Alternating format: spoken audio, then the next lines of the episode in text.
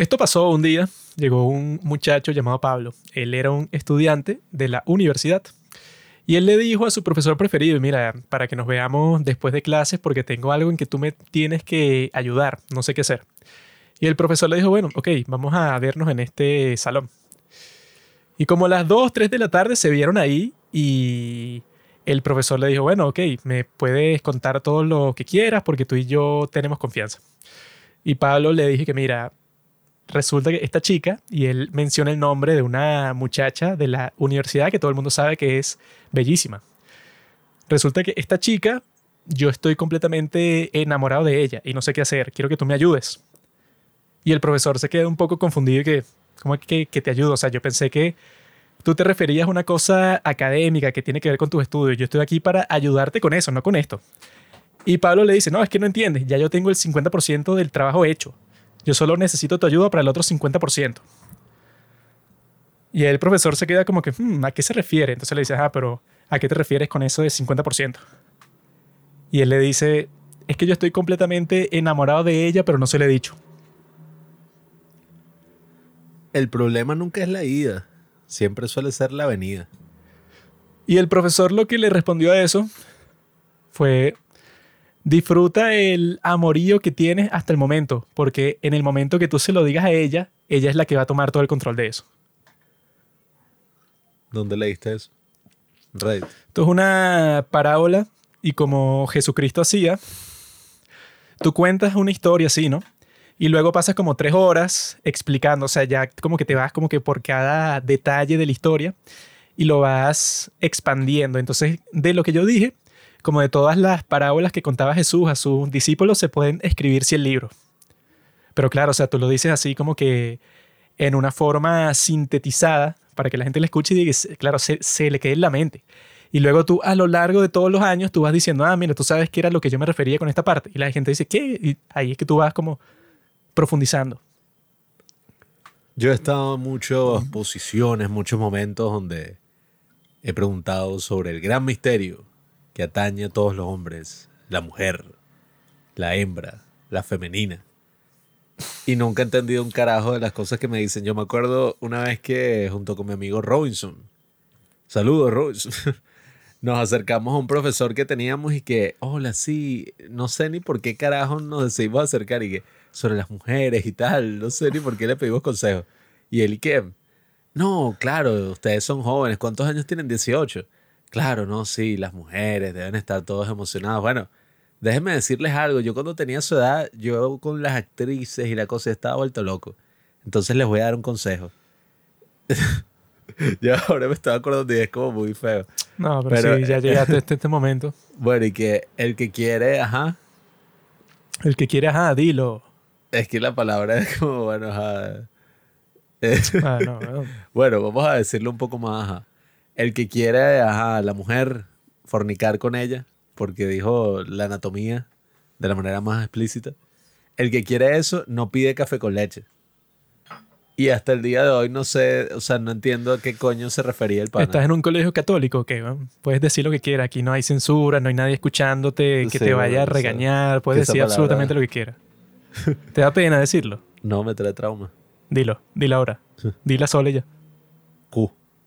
Dil, no, pero esa no. Di la palabra oficial. Vagina. Dila completa. Vagina. Dila 100 veces. Ahora, como hiciste esa estupidez, ahora vas a tener que decirla como le No, hacen bueno, en el colegio. Te ponen a hacer planas para que lo digas varias veces y no se te olvide. Yo no tengo problema con esas palabras anatómicas, pene, vagina. Eso es un término más de la vida. El tema es que no entiendo a qué coño se refería el profesor y nosotros, me acuerdo que nosotros reaccionamos como que, wow, Yo, claro. le, Y ¿qué? yo le dije que era obvio a lo que se refería. No entiendo. Lo que era obvio, el tipo le dijo, el que quiere vagina no pide café con leche. No, eso es básicamente lo que le está diciendo. Sí, no sé. yo, lo, no entiendo. yo lo que asumo que él les está tratando de comunicar es que si ustedes quieren tener sexo con la mujer, no vas a dar vuelta. Tú no vas a estar como que, no, bueno, vamos a, a para acá y conversar. O sea, tú como que les está diciendo, sean directos. Eso es básicamente lo que les quiere decir. es que, O sea, si tú quieres eso, no andes tratando de fingir o de irte por otro camino como que más fácil, sino que directamente lánzate al- a- por lo que quieres. Bueno, una forma un poco bestia de decirle, pero me da risa. Eso fue lo que yo les dije en ese momento, que bueno, es lógico que les estás diciendo eso, como que si son jóvenes, Mm. eh, la opción más fácil de todas es que tú estés y que no, vale, yo lo que quiero es tener unas buenas conversaciones contigo, salir al parque a, eh, a que tú me digas todas tus opiniones sobre todas las cosas del mundo y yo te doy las mías. Eso es lo que uno piensa así como que es más instintivo, sobre todo si eres joven. Pero Bueno. él lo que le está diciendo, y bueno, si tú en realidad quieres estar con una chama porque te parece atractiva ya, no tengas miedo de decírselo. El problema es que uno de joven se consigue con todo tipo de opiniones que, ajá, por ejemplo, también teníamos un pan ahí, un sonidista, tenía como, no sé ni cuántos años, como cuarenta y pico, y él dije, no, hermanito, eso es sencillísimo. Tú lo que le tienes que decir a la mujer, pues, o sea, con la que quieres estar, es que, mami, llégate para darte una rolitranco cogida. Y yo que, marico, yo, yo digo una vaina así y listo, pues entró que si Me Too Venezuela, tal. Claro, tú dices eso, pero eso es porque tú no eres atractivo. Si yo lo digo, la chica dice, coño, por fin, es lo que yo estaba esperando. Pero tú no No. comprendes que el mensaje de la historia que yo estaba diciendo, ¿verdad? Lo voy a ir desarrollando durante todo el capítulo. Porque como este es el capítulo número 69, todos sabemos a qué hace referencia. El 69 es la posición sexual, ¿verdad? En la cual tú puedes ver los dos números, ¿no? Y en los dos números, o sea, el arriba y abajo está de un lado y el abajo y arriba del otro. De tal manera que eso, esa es la posición sexual, la número, claro, o sea, en el Kama Sutra, que yo me lo he leído tantas veces, detalla pues en donde la- los dos participantes, cada uno le hace sexo oral al otro. De ahí nace esta, al mismo tiempo, ¿no? De ahí nace esta asombrosa posición. El 69 es la unión de los contrarios. Claro. Y por eso fue que nosotros decidimos hacer un capítulo que sea sobre el amor, pero no como el burdo este, bueno, que ajá, piensa que el amor y una relación es lo mismo, cuando eso, bueno, tiene cierta relación, el amor y una relación, pero son dos cosas completamente distintas. Se conectan, como muchas cosas en esta vida, pero Amigos, no tiene nada que ver. si ustedes piensan que la conversación va a ser este tipo de anécdotas, cosas clásicas de los podcasts, donde hablan de temas vulgares, usan groserías, todo eso, no, no, no.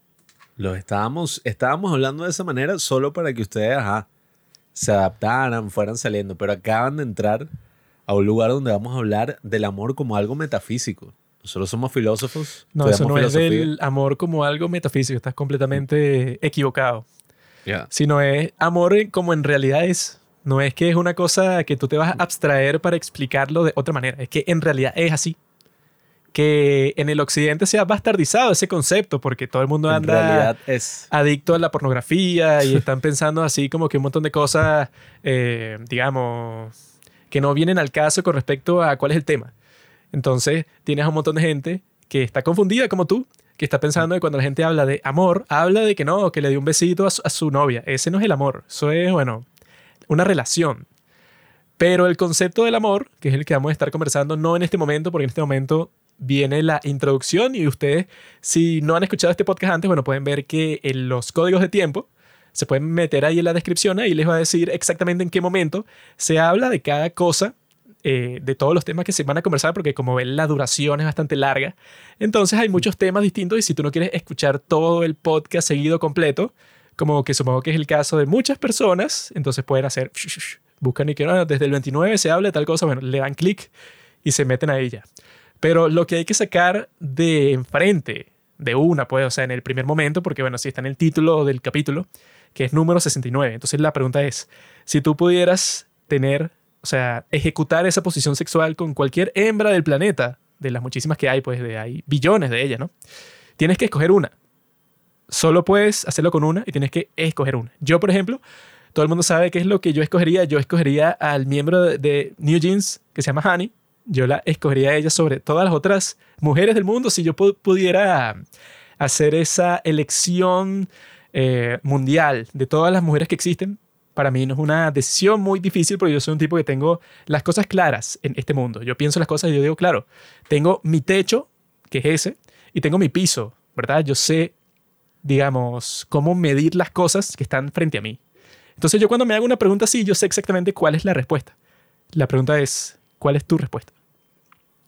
Yo tengo, bueno, también eh, esas dos, pues, que tú dices. No voy a decir cuál es el techo y cuál es el piso para que ustedes mismos se den cuenta, ¿no? Es evidente. Pero una es Hillary Clinton y la otra es mi novia. Ustedes dirán cuál es el techo, cuál es el piso, cuál es el top, cuál es el más bajo. No, tienes que dar una respuesta honesta. Bueno, Si no es aburrido. es verdad. No, no, no. Mm. De todas las mujeres que existen en todo el planeta, están vivas el día de hoy, porque tampoco nos vamos a poner Cleopatra, que estén vivas el día de hoy. Que lo más obvio es que van a ser personas famosas porque tú no conoces, no, una muchacha de eh, Arabia Saudita que, o sea, no. Tiene que ser personas que conoce todo el mundo y así es más chistoso, pues bueno, o sea, alguien que todo el mundo puede decir, ah, claro, eso es lo que a él le gusta, eso fue lo que yo hice. Y yo, o sea, es una respuesta totalmente honesta y científica. No sé. Es que, bueno, tienes que considerar Eso los lo- factores eso de lo- la altura, ¿no? Eso, no, eso lo tienes que saber y todos los hombres lo saben automáticamente porque no es una cuestión intelectual, sino una cosa que tú tienes en mente. Eh, bueno, eh, es, siempre. que, es que lo del 69... o No, sea, pero no, sé, n- no lo pienses, brother, porque lo estás pensando mucho. Es simplemente tú sabes cuál es la respuesta. No tienes que reflexionar, no tienes que... Todo el mundo tiene, por ejemplo, una celebridad preferida. Entonces, esa es como que la otra forma de la pregunta. Porque no digo, no, pero ¿cómo funcionaría lógicamente? Yo iría para su casa, ella para la mía. Eso no va a pasar. Esto es algo hipotético. Bueno, ya que estamos con la tendencia coreana, la fiebre coreana. eh, ¿Cómo es? Puede ser Ayu. Yo creo. Es que tú Lo ya lógico. sabías desde el principio. Y yo también sabía. No, es que, no sé, eso del. O sea, esa posición en sí, no sé. O sea, no. es como que, ajá, todas esas cosas que están así súper sexualizadas, así como en la cultura popular, y, oh sí, esto y tal, pero eso no, no sé. Imagínate a Yu, pues, o sea, la tipa se ve que siempre está haciendo ejercicio, está ahí cantando, broma, Ajá. se te monta encima y no creo que, ajá, sea muy agradable. No entiendo. No sé, todas esas son Que sea muy agradable. ¿A qué te refieres? el olor, la textura. Ah, no, weón. No puedes andar pensando en eso, sí. Yo nunca he No sé. ejecutado esa posición en la vida real, pero la he visto en videos pornográficos y se ve chévere, se ve interesante. Nunca lo, o sea, no he, no he tenido la oportunidad de planificarla y No. realizarla. Pero se ve chévere, se ve entretenido. Y no, sí, no, sí, sobre todo, no es que con IU, coño, sí lo dudarías. No, entonces no, entonces no lo vas a hacer con nadie nunca, weón, pues es la tipa que está más buena en toda la historia. No sé, es que, bueno, esas son las cosas. La, No lo vas a hacer con una prostituta, obviamente. Como eso, pues esas son cosas que lo harías con una chama con la que tengas más confianza, no con una tipa de eso. Una mujer de la noche, obviamente, no es el tipo de persona con la que tú harías una posición así. Mi abuelo las llama amigas de la calle. Oh, no, mentira, compañeras de la calle. Con Pero- una compañera de la calle, tú no vas a estar y 69, claro, pues esa tipa te va a poner el trasero en la cara y va a ser terrible. Pero sí, ahí you, tú sí, tú, ajá, weón. Tú no, en, en, en la vida real no lo dudarías ni por un segundo. Al menos alguien se habrá muerto, sí. Eso es indudable. Alguien habrá sido sofocado de esa manera. Bueno, si te pusiste a inventar con eso con una mujer de 200 kilos, Por eso. creo que no fue un accidente, creo que era planificado, era obvio que eso iba a pasar.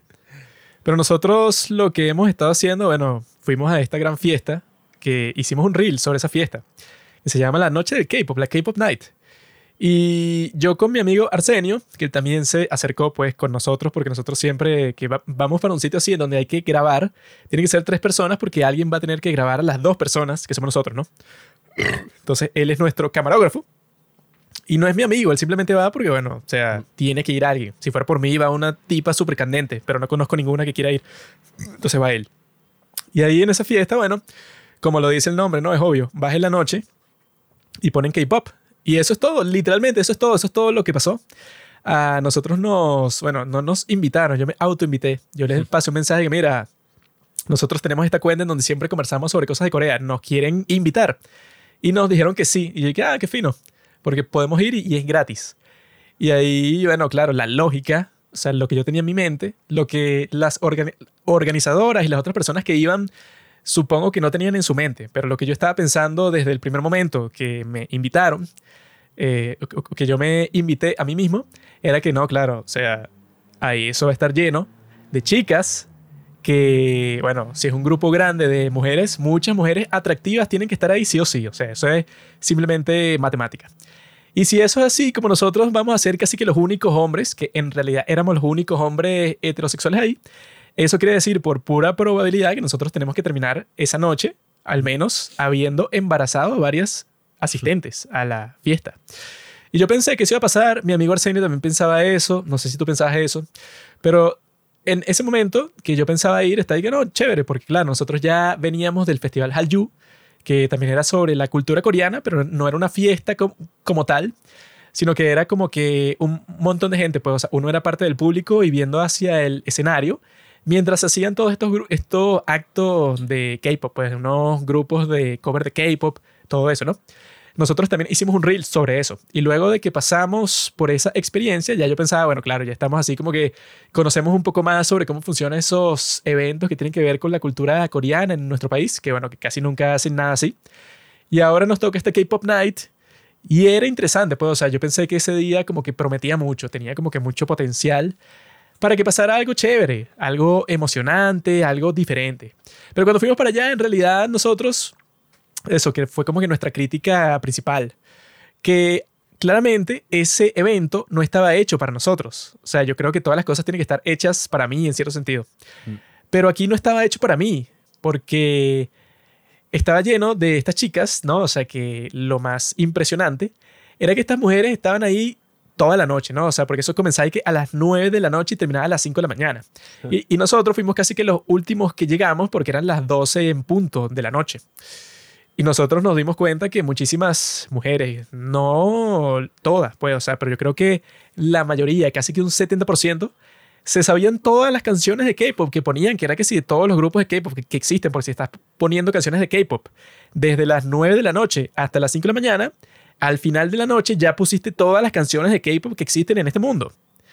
Y estas chicas que estaban ahí disfrutando pues de esa fiesta, estaban bailando todas las coreografías. O sea, no es que estaban bailando la música ya como hace la gente en cualquier discoteca, sino que estaban bailando todas las coreografías como salen en el video porque tenían un televisorcito pegado así, pues en, en, el, en el, techo, pues, de la, del sitio en donde era la fiesta. Y si tú veías al televisorcito que sale estos miembros del grupo bailando, y luego veías a las chicas, bueno, se sabían todas las coreografías de todas las canciones. Y a mí me impresionó que estuvieron bailando así. Eh, por horas. Desde que nosotros llegamos hasta que nos fuimos, que fueron como a las cuatro y media, habían varias asistentes a la fiesta que estuvieron bailando sin parar todo ese tiempo. Bueno, es que yo no sé qué es lo que nosotros esperábamos. Yo tenía una imagen en mi cabeza muy distinta. ¿Qué esperabas tú? Exactamente. Yo tenía una imagen en mi cabeza muy distinta a lo que era porque, ajá, soy pendejo y yo dije, claro, noche de K-pop puede llegar, va a haber música, ajá, de K-pop ahí de fondo, pero va a ser pura gente cool así, y que hola, así, me encanta el K-pop. Van a sonar las 10 canciones de K-pop que yo conozco, van a sonar así en bucle. Yo no pensé que iba a ser pura gente cool. Yo pensé que iba a estar yo, que soy cool. Y el resto de las personas, bueno, deben haber, no sé, un 80% de la gente así, bueno, que las que vimos en el Festival Hallyu, vimos a unas cuantas personas, bueno, la que se sentó a, mi lado por mala suerte, ah. la tipa de eso, poniendo un video musical de BTS, la tipa se ponía a gritar eso, pero histérica, pues, o sea, gritando y, y dando patadas al suelo y todo. Y yo, ¿qué es esto? Entonces yo pensé, bueno, claro, será como 80% de muchachitas así, que sí, de 17 años, y el otro 20%, ajá, como las que, las que llaman, bueno, las caballotas, pues, o sea, las mujeres que también les gusta el K-pop y que como en todo grupo siempre hay un porcentaje de unas chicas que bueno que son súper candentes. Eso era lo que yo pensé que iba a pasar y yo creo que efectivamente fue así. O sea, eso era lo que pasó, pero lo que yo concluí es que, bueno, claro, ese evento no era hecho para nuestros propósitos pervertidos. Ese evento fue hecho exactamente para lo que fue y para lo que pasó, que claramente fue un éxito, porque se agotó y todo. Ese evento fue hecho para que todas esas fanáticas del K-pop fueran a un sitio en donde estuvieran libres y estuvieran mm, al lado de todas estas personas que también son fanáticas de lo mismo. O sea, que fuera como una Comic Con. Una Comic Con en donde tú estás bailando todas las canciones y ya. Tú pasas toda la noche bailando, medio te tomas una cerveza y pasaste eso como siete horas en toda la noche bailando y luego te vas para tu casa y ya. Y no conversaste con nadie, simplemente fuiste a bailar. O sea, porque eso tú no veías a nadie conversando. También porque ese espacio era súper pequeño y era un espacio, no es como en. Suele ser en una discoteca que está la pista de baile por un lado y la zona, eso, para conversar de otro, o bueno, puedes salir de la discoteca y conversar afuera también, o sea, existen como que muchas posibilidades distintas. Es que... Sino que en este sitio estaban todos en el mismo sitio, entonces, bueno, uno no se puede quejar de que las expectativas tuyas no fueron cumplidas así, Porque si la mayoría de las personas ahí claramente lo estaban disfrutando muchísimo, obviamente, bueno, que fue hecho para eso y funcionó. No es para lo que tú estabas pensando. No, bueno, si habláramos de mis expectativas, imagínate. La vida sería una locura. Pero yo creo que en general era precisamente gente que era la mejor noche de su vida. Claro. Y yo creo que eso está bien, porque, ajá, uno, ay, vas a la Comic Con y que, ay, mira, ja, puros nerds y tal. Y dije que, ajá, ¿y tú qué haces ahí? Entonces, nada, si tú estás ahí, tú tienes que básicamente abrazar el momento y darte cuenta de que ya tú perteneces a esta gente. A mí también me gusta el K-pop, Tienes que vacilar. pero la cuestión estaba construida de cierta manera en donde tú no ibas a conversar con estas chicas, Sí, no. eh, sobre todo porque, bueno, eso lo he confirmado yo en mi vida, ¿no? Que cuando tú vas a un sitio, cuando sales de noche a un sitio, si tú ves a unas chicas que son, están como que en un grupo de cinco personas, ahí tú no tienes chance, pues, o sea, tú no, no tendría sentido que tú te acerques a conversar con ese grupo de chicas. Si quieres seducir a alguna del grupo, no va a funcionar porque las chamas, bueno, están conscientes de por qué tú te estás acercando. Y ponte que son cinco y vamos Pablo y yo. No va a pasar absolutamente nada porque todas las chicas est- están ahí como que en el plan de protegerse y no dejar que se aprovechen de ellas, que es lo que nosotros vamos a hacer. Pero No. cuando solo van dos chicas juntas a un sitio, o sea, una pareja de chicas, eso es como que las chicas se escriben en la frente, estoy aquí buscando hombres, o sea, soy un imán, soy un magneto de hombres. Eso es lo que las mujeres cuando salen de, de a dos, eso es lo que le comunican al- a, los demás. Y en este caso, ¿tuviste alguna pareja de mujeres de a dos? Yo creo que vi una y se veían medio lesbianonga. De Yo resto, eran puros y- grupos como de cinco. Vi a una y una estaba casada. Ah, pero eso, eso no- eso no- eso no significa nada. Pero. Sobre todo con las que les gusta el K-pop, que dicen que son particularmente Ajá. promiscuas. Yo, a ver, yo no fui a buscar pareja ni nada así. Sin Pareja, embargo, con mujeres sucias. cuando uno va a un evento social, al menos yo, o sea, yo espero hablar o ni siquiera hablar, pues, sino conectar, pues, con otras personas, qué sé yo, incluso bailando. Y claro, ese es el problema, ¿no? Que estos bailes no son bailes en el sentido tradicional, que es que, ah, ok, Son individuales. Tú te sabes uno que otro movimiento y simplemente bailas, sientes la música y tal. No, aquí todo el mundo está haciendo las coreografías y bueno, me da risa porque yo nunca me había sentido como, claro, tampoco es que me vaya a llamar a mí mismo el centro de atención. Sin embargo, yo creo que sí nos hacíamos notar por el hecho de que éramos tres, éramos que sí los únicos tres hombres de esa edad, o sea, sí, pues jóvenes. Tres hombres que claramente se veían bastante viriles, Nada, heterosexuales. Parecíamos como tres tipos que iban a una fiesta así que sí de una fraternidad, pero mierdera, pues, o sea, aquí ni siquiera hay fraternidad. O sea, tres tipos que iban como una fiesta así de universidad y los tipos se llegaron como que, ah, ¿qué es esto? De K-pop activo, tal.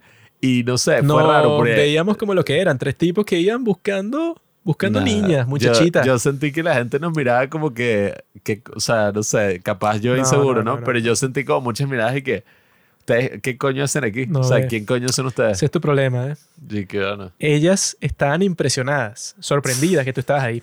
En ningún momento ellas estaban diciendo, ¿qué haces aquí? No, no, no.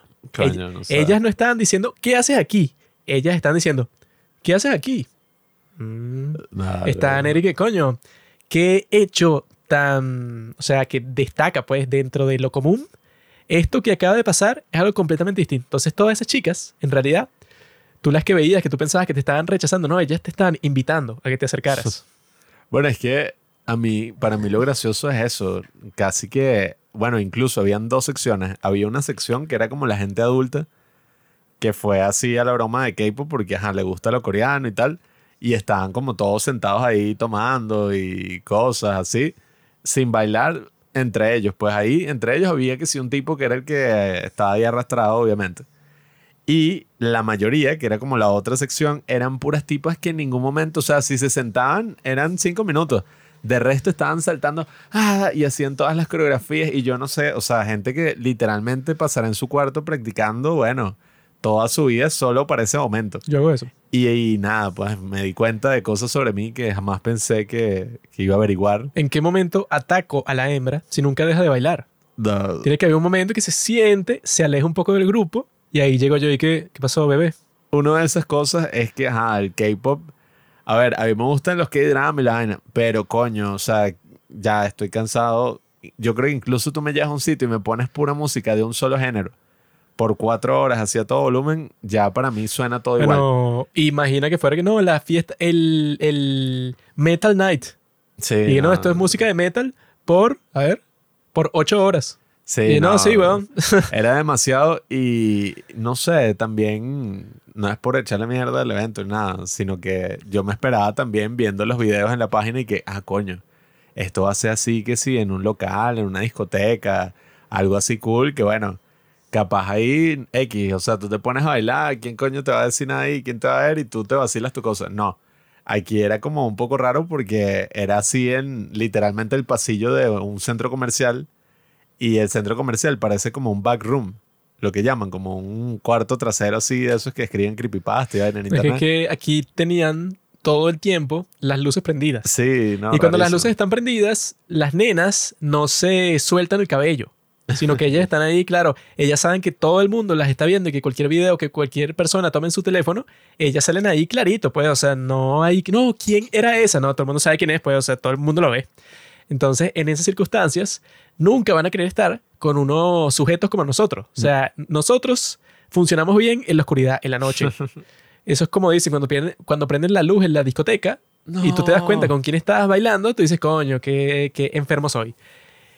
Pero para eso es que existe, por eso es que es de noche, por eso es que la gente sale de noche y todo está oscuro. De tal manera que tú te puedas sentir cómodo haciendo cosas eh, pecaminosas en la oscuridad. Sí, bueno, faltó ese aspecto clave que, ajá, tampoco es que, qué sé yo, yo iba a hacer la gran cosa, yo probablemente Ah, no. bailaría con más pasión porque no bailé un carajo, medio salté así y eso me sentía medio self-conscious porque estaba como que esta gente está haciendo una coreografía toda elaborada y cantando todas las canciones, o sea, una tras otra y cada canción era así, pues, o sea, los Beatles como gritaban y que... Es que uno como hombre, Y yo, coño. cuando tú vas para una discoteca así y te pones a bailar, eso es simplemente para simular que le estás pasando bien. De tal manera que las mujeres que te están viendo dicen, mira, este tipo como que en realidad le está pasando bien sin eso, él solo, o sea, no, no, no nos necesita a nosotros. Y cuando tú te acercas luego de eso a las mujeres, ellas están como que, ah, qué fino, este tipo tiene una buena vibra, porque al parecer le estaba pasando muy chévere, la estaba pasando muy fino en la discoteca, sin tener que estar con una mujer. Y ahora que está con nosotras, como que nos transmite un poco de esa misma vibra. Uno no baila por gusto, eso, yo nunca he bailado por gusto, jamás. Eso es para homosexuales y para mujeres, pues no, sí, ajá, vamos a estar en la pista de baile por bailar. O sea, no, no tengo como que ningún otro motivo eh, anexado a eso, sino que yo quiero bailar por bailar y ya, y me siento feliz al, al bailar. Eso Nunca has no, estado en una hora loca, Juanqui. no, eso no pasa con nin- ningún hombre nunca, y menos en una discoteca. Entonces yo cuando... Es que claro, esa es la cuestión. Aquí la música era como que, ajá, o sea, ¿qué? ¿Cómo lo bailas casualmente? Pues en las discotecas es como que, ajá, el reggaetón, tú ves siempre a los tipos así que agarran que si un trago y se la van por ahí como que, así como, ajá. Pero esta música tú no la puedes bailar casualmente, pues, porque es una broma así como súper fuerte. No, no, tú así, puedes hacer lo que quieras, porque aquí vaina. el problema tampoco es la música. El problema es, que eso fue lo que nosotros conversamos, que bueno, que en realidad podría ser las dos cosas. Podría ser genial, podría ser la mejor experiencia del mundo para esas chicas que sim- simplemente quieren ir y bailar todas las horas que dure la fiesta y ya. Eso puede pasar. Si lo haces en una discoteca, está la pista de baile donde las que quieren hacer eso, hacen eso, que no creo que sean todas. Luego, como en todas las discotecas, hay otra zona, o está la zona de afuera, o lo que sea, en donde no estás tan cerca de la música, lo que te permite conversar con las hembras. Y las hembras que no estén en la pista de baile, sino que estén en el otro sitio, tú te las acercas y que, ¿para qué tal? ¿Te gusta el que O sea, es como que lo que sería bueno, tanto, como dicen, tanto para el pavo como para la pava. La chica quiere estar bailando en la pista de baile, bueno, puedes pasar ahí toda la noche si quieres. Y al mismo tiempo, si yo no quiero estar ahí, no estoy ahí, estoy en otro sitio, así funciona mejor la fiesta. Sí, es que precisamente yo quería bailar así como una de ellas. Quería sentarme, Mm, tomar un trago con ellas. No, Quería disfrutar Why esa are you música. Quería disfrutar esa música, pero al mismo tiempo quería socializar, porque yo pienso que al final todos esos eventos uno conoce gente y, y eso es lo bueno, pues eso es lo divertido. Tú conoces a un pocotón de personas así y tampoco es que, ay, sí, tal. Fui, qué sé yo, me cuadré a todas. O sea, yo no iba para eso. Pero simplemente no hablé con nadie y eso me hacía sentir como un fracasado. Pues me hizo sentir como que, bueno, qué bola. ese es tu problema. Yo ¿eh? ni siquiera sé cuánto costaban las entradas. O sea, no sé absolutamente nada. Y tuve como, bueno, y estos dos, este Juanqui y nuestro amigo Arsenio, estaban que sí, tomando pura cerveza ahí. Y yo que no tomo, porque no puedo tomar, estaba completamente sobrio y estaba ahí que, no. O sea, qué bola, yo viendo todo así y tal, y que, ay, vamos a bailar, y esto y que, no, no. Y, ya, y a mí también me da pena, pues. y que, Mentiroso, bueno, ¿no? Vamos a bailar, nosotros no, no. Sí, estar Eso serio, ya. es No, una no, cosa ya, que pasó en tu cabeza. ya al final este pana estaba tan tomado ahí que está ahí que, no, marico, y que yo ya estoy No, no. con sueño. Ya a las 3 de coño. la mañana que va a estar. Vamos a bailar. y, What?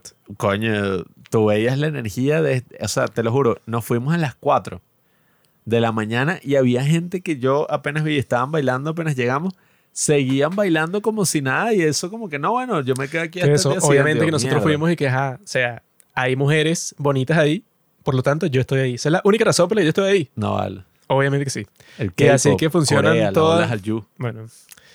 Sí, bueno, imagínate, genio, que te invitan para eso sí. Y por alguna razón, una de las reglas de la fiesta es que solo son hombres. ¿Tú dirías? No, ¿verdad? Entonces, eso es lo que O sea.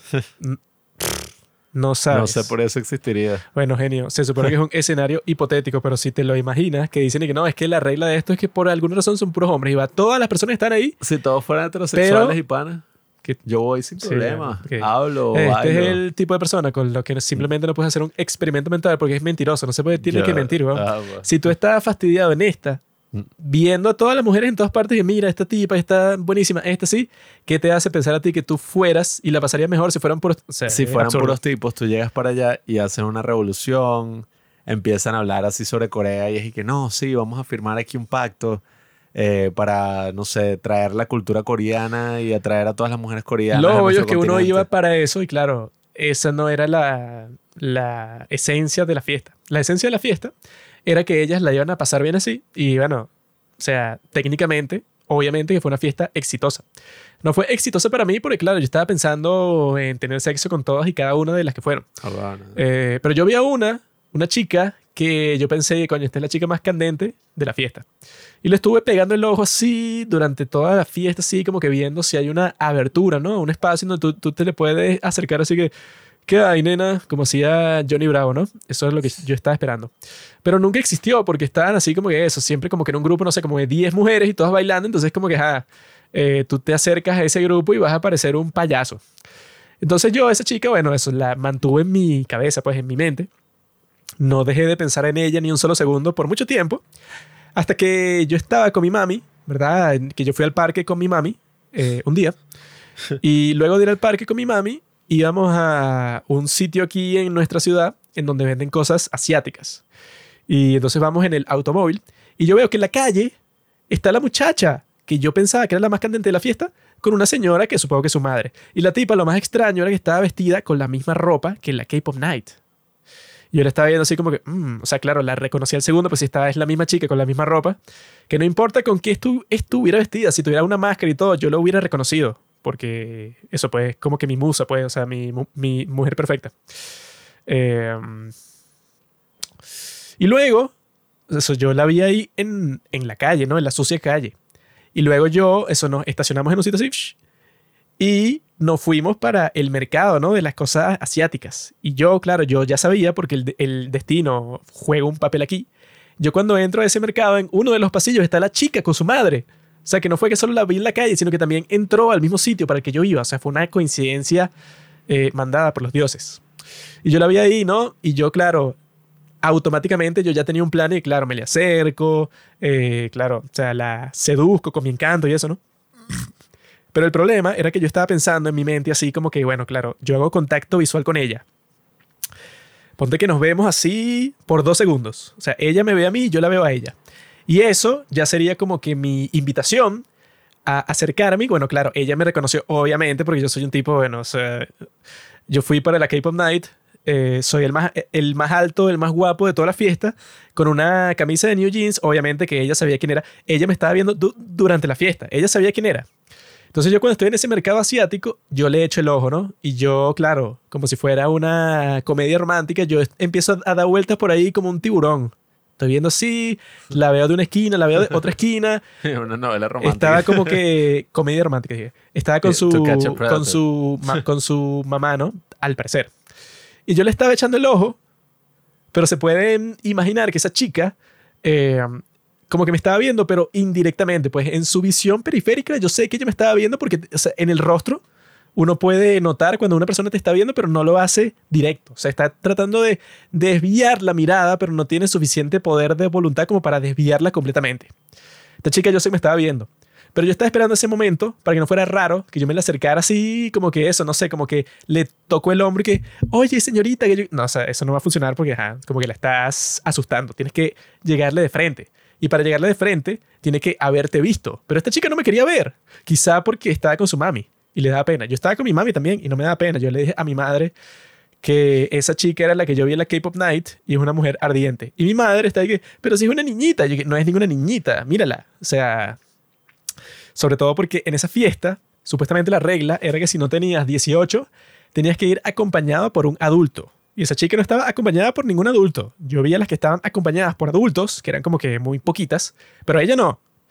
Eh, pero también está como que, digamos, la posibilidad de quizá la chava, ponte que tiene 17 y fue porque, bueno, o sea, como que no te van a pedir y no la cédula, pero si te ves muy joven, como que no van a querer que tú estés ahí sola en un sitio en donde venden alcohol.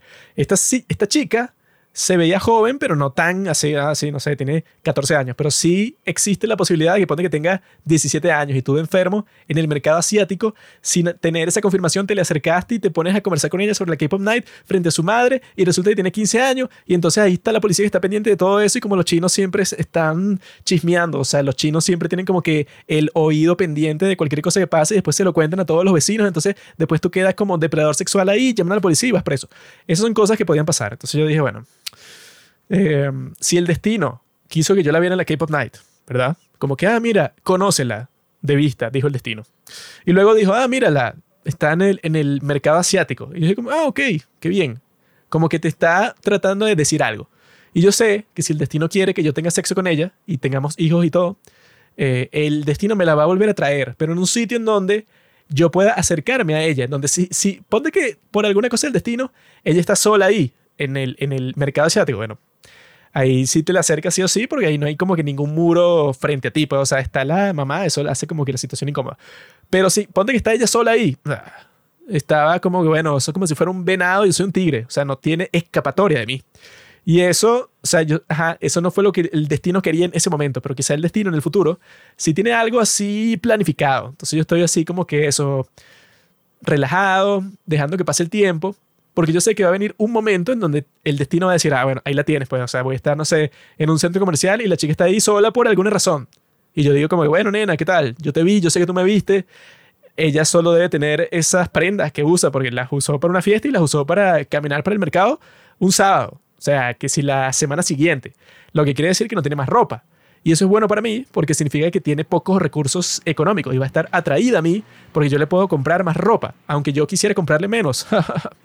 yo me metí en clases de coreano en la Academia Coreana de Venezuela y la idea es esa, la idea también es encontrar ahí, bueno, eh, de un grupo de 100 personas, digamos que en esa academia hay 100 mujeres, porque soy el único hombre ahí. Si hay 100 mujeres, bueno, 99, porque yo soy un hombre ahí, quiere decir que según las estadísticas que tengo yo en mi mano en este momento, deben haber mínimo 10 mujeres atractivas. De esas 10 mujeres atractivas, como no hay ningún otro macho ahí para reclamarlas, yo puedo escoger entre esas 10. Y eso es lo que quiero hacer. Quiero estar ahí, conocer a las chicas, eh, volverme un tipo popular, como soy el único hombre y no les queda de otra. O sea, no tienen otro sitio al donde el que mirar. Solo estoy yo y voltean para otro sitio y no hay nada, y vuelven a voltear y estoy yo. Son lo único, la única opción que tienen. Ni que fueras el último hombre en la faz de la tierra, estaría contigo. Las mujeres dicen eso, pero no se han puesto a pensar que si yo fuera el único hombre en la faz de la tierra y tú fueras la única mujer, no, no tendrías opción. Mm. O sea, ¿qué me va a detener a mí? No hay policía, no hay nada, no hay ley. La moral, la ley universal. Si somos tú y yo en una isla desierta, y tú no quieres, bueno, es que aquí ya no es sobre querer, aquí es que ya yo soy el rey de la isla y tú eres mi esclava ya, porque así funciona el mundo. Si no hay policía, no hay ley, no hay nada, entonces yo soy el rey, estamos tú y yo y ya. Sería como Triángulo Sadness. La mujer que queda es la, bueno, la que pudo sobrevivir, que ajá. La mujer así emigrante, que ha trabajado limpiando pisos, la única que sabe hacer fogatas y bueno, Uno como un pendejo subordinado, pero no sabes hacer nada, pues. El mundo moderno volvió a todos los seres humanos in- in- ¿cómo es? Será tú que no sabes hacer nada. inservibles Yo para puedo, la yo puedo pescar, cazar de todo. Mm. Que eso sí, ¿tú crees que, que los primeros cavernícolas, ¿quién les enseñó eso? Nadie. Lo aprendieron y ya. Exacto. Pero tú, Tu- aprendiste ya Tuvieron que hacerlo y cosas. lo aprendieron. Lo mejor, lo mejor que uno puede aprender es a desaprender. Y ya eso, bueno, eso es una habilidad, imagínate, Claro. solo yo conozco. Pero bueno. Tengo que eh, desaprender todo. Sí. Bueno, es que no sé qué vas a desaprender tú. Nada. No- Tengo no, tienes bueno, nada que des- desaprender. doctorados en sexología, en todo tipo de cuestiones que he desaprendido para este episodio. Sexología de los insectos será. Coño, eso estaría interesante. Claro. Pero Y el próximo episodio. creo que ya podemos pasar a conversar sobre la cosa esa. Esa cosa de cuatro letras que, bueno, tú no tienes ni la más mínima idea de, de qué significa. Yo quiero hablar Eh, no, no, sobre no. el amor. Tú no, tú no sabes nada, así que no fastidies. Tú, bueno, simplemente escucha y asiente ya. Sé más el amor que tú. Tú como no sabes nada de este tema, bueno, no, Mm. no queremos saber tu opinión, no queremos que no, que tú, ok, si tú piensas eso, ok, lo piensas y ya, pues, o sea, lo reflexionas. Eh, pero para hablar sobre un tema así tienes que tener eso, tiempo para pensar sobre esto, tienes que tener todo tipo de experiencias con respecto a qué es el amor, que ese es el tema de este capítulo. Y tú, bueno, es- es- escucha y así se aprende, escuchando. No, no, no.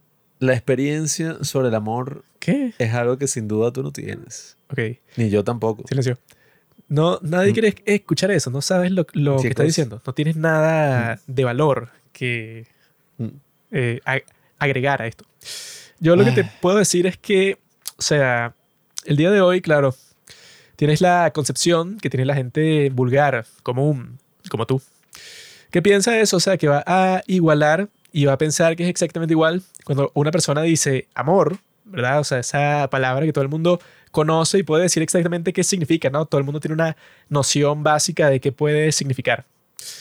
Pero lo que ha hecho el siglo XXI, la revolución industrial, el cristianismo también, lo que ha hecho es transformar algo que debería ser universal en algo que se vuelve particular.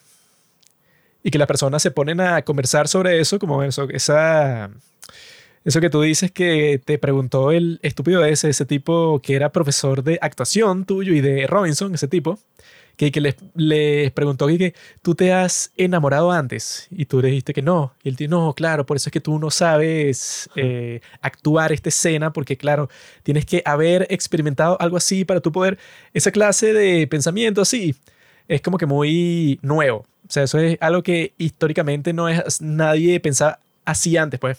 Así de que no, que claro, que eh, para enamorarte de verdad, o sea, la persona que se enamora, que puede decir con seguridad que él te puede contar, pues, o sea, qué significa estar enamorado, es el tipo, no sé, que pasó casado por 30 años con la misma mujer y él mantuvo esa relación haciendo todo tipo de sacrificios y tuvo hijos. Eso es algo que existe como desde hace cinco minutos, porque claro, a lo largo de la historia eso no existía. O sea, nadie, eso del matrimonio por amor no existía nunca. O sea, sino que era, sobre todo si tú vivías en una comunidad con pocas personas, no existía que no, claro, es que tú escogiste entre 20 mujeres, porque tú tuviste, no sé, siete novias de esas 20 mujeres y al final tú decidiste cuál de ellas iba a ser tu esposa para toda tu vida. Eso no, eso no ha existido nunca. Pero, claro, o sea, como que la experiencia que tienen la mayoría de personas, y bueno, también con Hollywood y tal, que es como esta cuestión que te pone, no, es que hay una persona que es la que es exactamente para ti. Es como tu alma gemela. Entonces tú la tienes que encontrar, pero para eso tiene que pasar todo tipo de experiencias distintas para que tú sepas en realidad qué es lo que quieres y tú vas a descubrir en realidad qué es el amor cuando ya tengas, no sé, como siete años de novios con esta persona y decidas casarte. Todo ese show, todo ese drama que ha surgido, o sea, yo pienso que eso no existía antes del siglo XX, por ejemplo. Bueno, el tema de la media naranja y toda esa cosa. Aunque, bueno, no, o sea, el romanticismo sí existía antes del siglo XX. El tema es que cómo hemos adaptado todas esas ideas a la actualidad, como por ejemplo eso de la media naranja. Si tú lees de dónde vino eso, el banquete, ¿no? Me imagino que esa es la primera referencia que hay al respecto. Eso de que, ah, claro, o sea, existe como que dos mitades, o sea, como que al principio el, no sé, el ser que existía era una parte hombre, una parte mujer, pues, o sea, era un ser así que estaba pegado por la espalda. Y fue dividido por los dioses para, bueno, que constantemente a lo largo de la historia como que uno estuviera buscando al otro y se complementaran nuevamente. Pero claro, es gracioso porque uno lee esos diálogos y todas esas cosas y ellos no estaban hablando de sus esposas. O sea, la esposa de Sócrates, no sé qué carajo, no sé ni, ni quién era. O sea, casi que es y que, no, cuando, Sócrates iba a morir cuando mandó a su esposa mencionan eso, eso nunca ha sido nada romántico. O sea, y que no, claro, eso es cuando tú conozcas a tu novia, eso era algo de eso, de lo que te está diciendo, del alma. O sea, que incluso no tiene nada que ver si es hombre o mujer o si tú vas a, a tener sexo o no con esa persona. Por eso es que no aplica a cómo se usa eso el día de hoy, porque el día de hoy se usa, bueno, la persona con que te vas a casar y vas a tener hijos y vas a ser feliz para siempre. En el pasado no existía eso, sino que, bueno, si es del alma, entonces no quiere, o sea, no tiene nada que ver las características de esa persona en particular, no importan, porque puede ser quien sea. O sea, no tiene que ser mujer, hombre, lo que sea, porque al final el alma es lo que te importa a ti en ese caso. Entonces, se puede referir que sea la amistad más fuerte que tú, que tú, que tú tienes. Pero a lo que yo me refería cuando digo eso de que se pasó de un concepto que es universal a un concepto particular, que eso es lo que dice Sadhguru, que lo que está diciendo con respecto a eso es que tú te preguntas cuando dicen eso de qué es el amor, ¿verdad? El concepto occidental que sale de las películas y que sale de la religión y de todas las cosas exactamente ese que menciona que es que, claro, es que tú solo vas a conocer ese sentimiento del amor cuando tú, eso, con esta persona que ha sido tu compañera, pues, o sea, que si por muchísimos años y luego se van a casar luego van a tener hijos y ahí es que tú le dices, bueno, como pasa en las películas cursi así, o en las series de televisión. Que dije, no, cuando por fin llega el momento en donde tú le dices te amo a alguien, ese es el momento más importante de toda tu vida. Y si tú se lo dices antes o después del momento que se lo tenías que decir, listo, pues, o sea, se dañó la relación para siempre. Pero quizá ella no estaba lista para decir eso. Que eso yo lo vi, bueno, lo he visto en varias series, pero en la que lo hacen como que un punto de la trama constantemente es en How I Met Your Mother. En esa serie, no sé por qué, hay como 10 capítulos que dije, no, es que este Ted, que es el protagonista de la serie, el tipo, no, bueno, es que tiene como que un problema porque él conoce a una mujer y han pasado como tres semanas y ya le dice te amo. Entonces la tipa se espanta y se va. Entonces tienen como que todo un conflicto que no, en realidad, ¿qué es lo que es el amor para este tipo? Y parece que él lo, lo que quiere es una esposa y no le importa en realidad con quién está, sino que el tipo quiere algo rápido y ya, y las mujeres no están pendientes de eso, tienen unos deseos completamente distintos. Pero lo que dice Sadhguru es que el amor, ¿verdad? Si tú en, realidad te pones a pensar como que qué quiere decir las, las personas con eso, pues, o sea, como originalmente. Y entonces él separa cuando tú dices amor de cuando tú mencionas una relación. Porque claro, cuando tú tienes una relación con alguien, el factor principal en una relación que tiene un hombre y una mujer son las hormonas, que es lo que te hace sentir algo por esa persona en primer lugar. O sea, como que todo lo otro, la conexión espiritual que tú puedas desarrollar o la conexión psicológica que tú puedas tener con esa persona, es algo que viene luego de una construcción así de mucho tiempo que tú puedas tener del tiempo que pasas con esa persona, que tú vas desarrollando algo de otra naturaleza. Pero al principio tú lo que vas a tener con alguien es como la conexión de las hormonas que te causó cuando tuviste a esa persona, bueno, que tú querías estar con ella por razones que te pareció atractiva, que te atrajo de alguna forma. Pero del otro lado, pues, o sea, de ese concepto de simplemente tener una relación, es que técnicamente tú no sientes amor nada más en una relación romántica, porque la pregunta ahí es que, ah, bueno, tú no amas a tus padres o a tus familiares o a tu mejor amigo. Si no amas a tu, a tu mejor amigo, entonces no sé por qué es tu mejor amigo. Entonces hay como que siempre los tipos que son filósofos se ponen a complicar la cuestión así hasta un punto y que no, bueno, es que en realidad existen 15 tipos de amor. Entonces este amor es el que tú tienes por la filosofía, este amor es el que tú tienes por tus amigos, este amor es el que tú tienes, así como que sobrecomplican la cuestión, que eso es lo que no me atrae, porque cuando tú sobrecomplicas algo, puedes conversar sin llegar a ningún sitio sobre cualquier cosa y eso no ayuda a nadie en nada. O sea, cuando tú te pones que no, bueno, eh, es que el amor que yo tengo contigo es el tipo número 5. O sea, es como que una cosa muy abstracta. Cuando en realidad yo creo que tiene razón Sadhguru cuando dice así que, bueno, que es como que complicado cuando tú quieres diferenciar el concepto de amor con el concepto de felicidad. Porque digamos que tú en, este momento te encuentras completamente feliz, pues, o sea, tú eres un tipo, bueno, alegre, pero 100%, pues, o sea, no tienes ni un solo pensamiento negativo. Si ese es el caso contigo en este momento, entonces se puede decir que tú estás en un estado de amor también, ¿no? O sea, porque si tú, eso, estás en éxtasis. Normalmente cuando tú estás en un estado de éxtasis por cualquier razón, se siente como si tú amas a todas las cosas. O sea, a las personas con las que estás, cualquier cosa que está pasando te encanta. No existe como que una diferenciación de que no, yo siento amor aquí y lo otro es felicidad y no tiene nada que ver, sino que en realidad es básicamente lo mismo.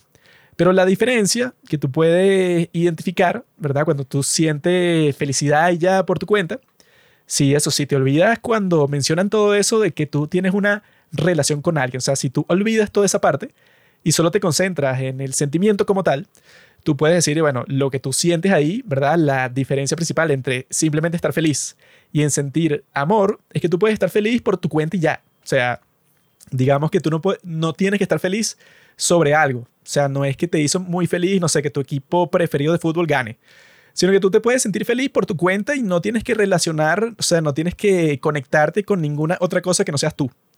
Pero cuando tú sientes amor, siempre es por algo, ¿no? O sea, y no tiene que ser una persona, sino que puede ser, no sé, de tipo, bueno, supongo que Messi tiene un amor muy grande por el fútbol. Si el amor propio supongo que Messi si no tiene un amor muy grande por el fútbol, entonces no tendría sentido. Pues, o sea, es un tipo que, que ha pasado su vida en eso, o un músico que tiene un amor muy grande por la música. Siempre es como que algo ajeno a ti, pero que tú quieres volver parte de ti a través de ese sentimiento, tú lo vuelves parte de ti.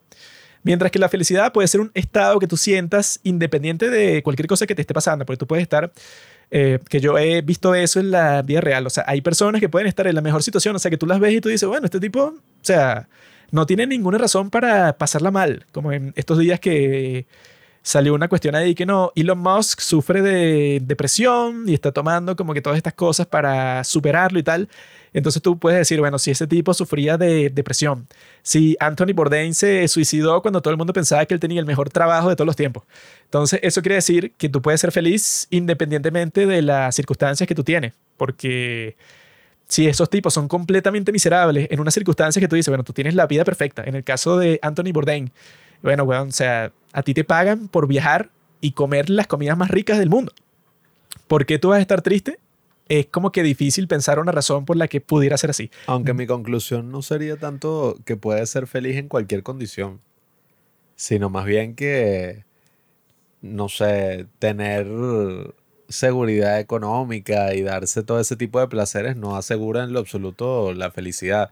No, pero eso, o sea, son seres humanos. Si tú te pues. pones a pensar, digamos que hay un tipo en una condición miserable, o sea, no sé, está endeudado, eh, tiene todo tipo de problemas en el trabajo, o sea, un tipo que tú dijeras, yo no quiero ser él. No creo que sea feliz. No, bueno, es que ese, ese, es tu, claro que puede ser feliz.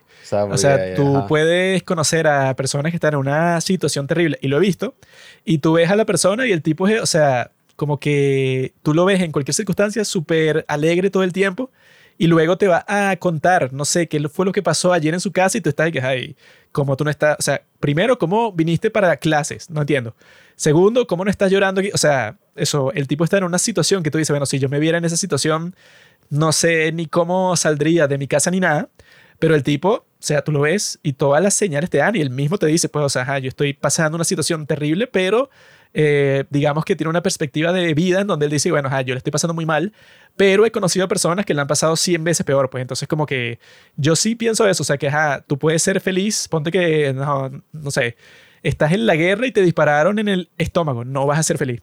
Pero en general, o sea, en tu, en tu vida, incluso como soldado, a menos que te estés muriendo porque te están torturando, tú puedes, eso puedes, o sea, como que experimentar la vida que tú tengas, sea cual sea, la puedes experimentar como una experiencia placentera. De la misma forma que, bueno, que si en el otro extremo tienes al tipo que tú dices, bueno, tú tienes la mejor vida del mundo. O sea, Elon Musk, el tipo que más ha tenido dinero en toda la historia, y él dice que está deprimido. Entonces, si eso es posible, lo que te dice es que, bueno, por el otro lado, tú también puedes ser feliz. Pero si tú comparas eso con la situación que tiene que ver con el amor, eh, en esa circunstancia, tú siempre tienes que dirigir ese sentimiento hacia algo más. O sea, como que no puede ser como ese de la felicidad, que yo creo que ahí es donde está la dificultad para decir por qué uno es distinto que el otro.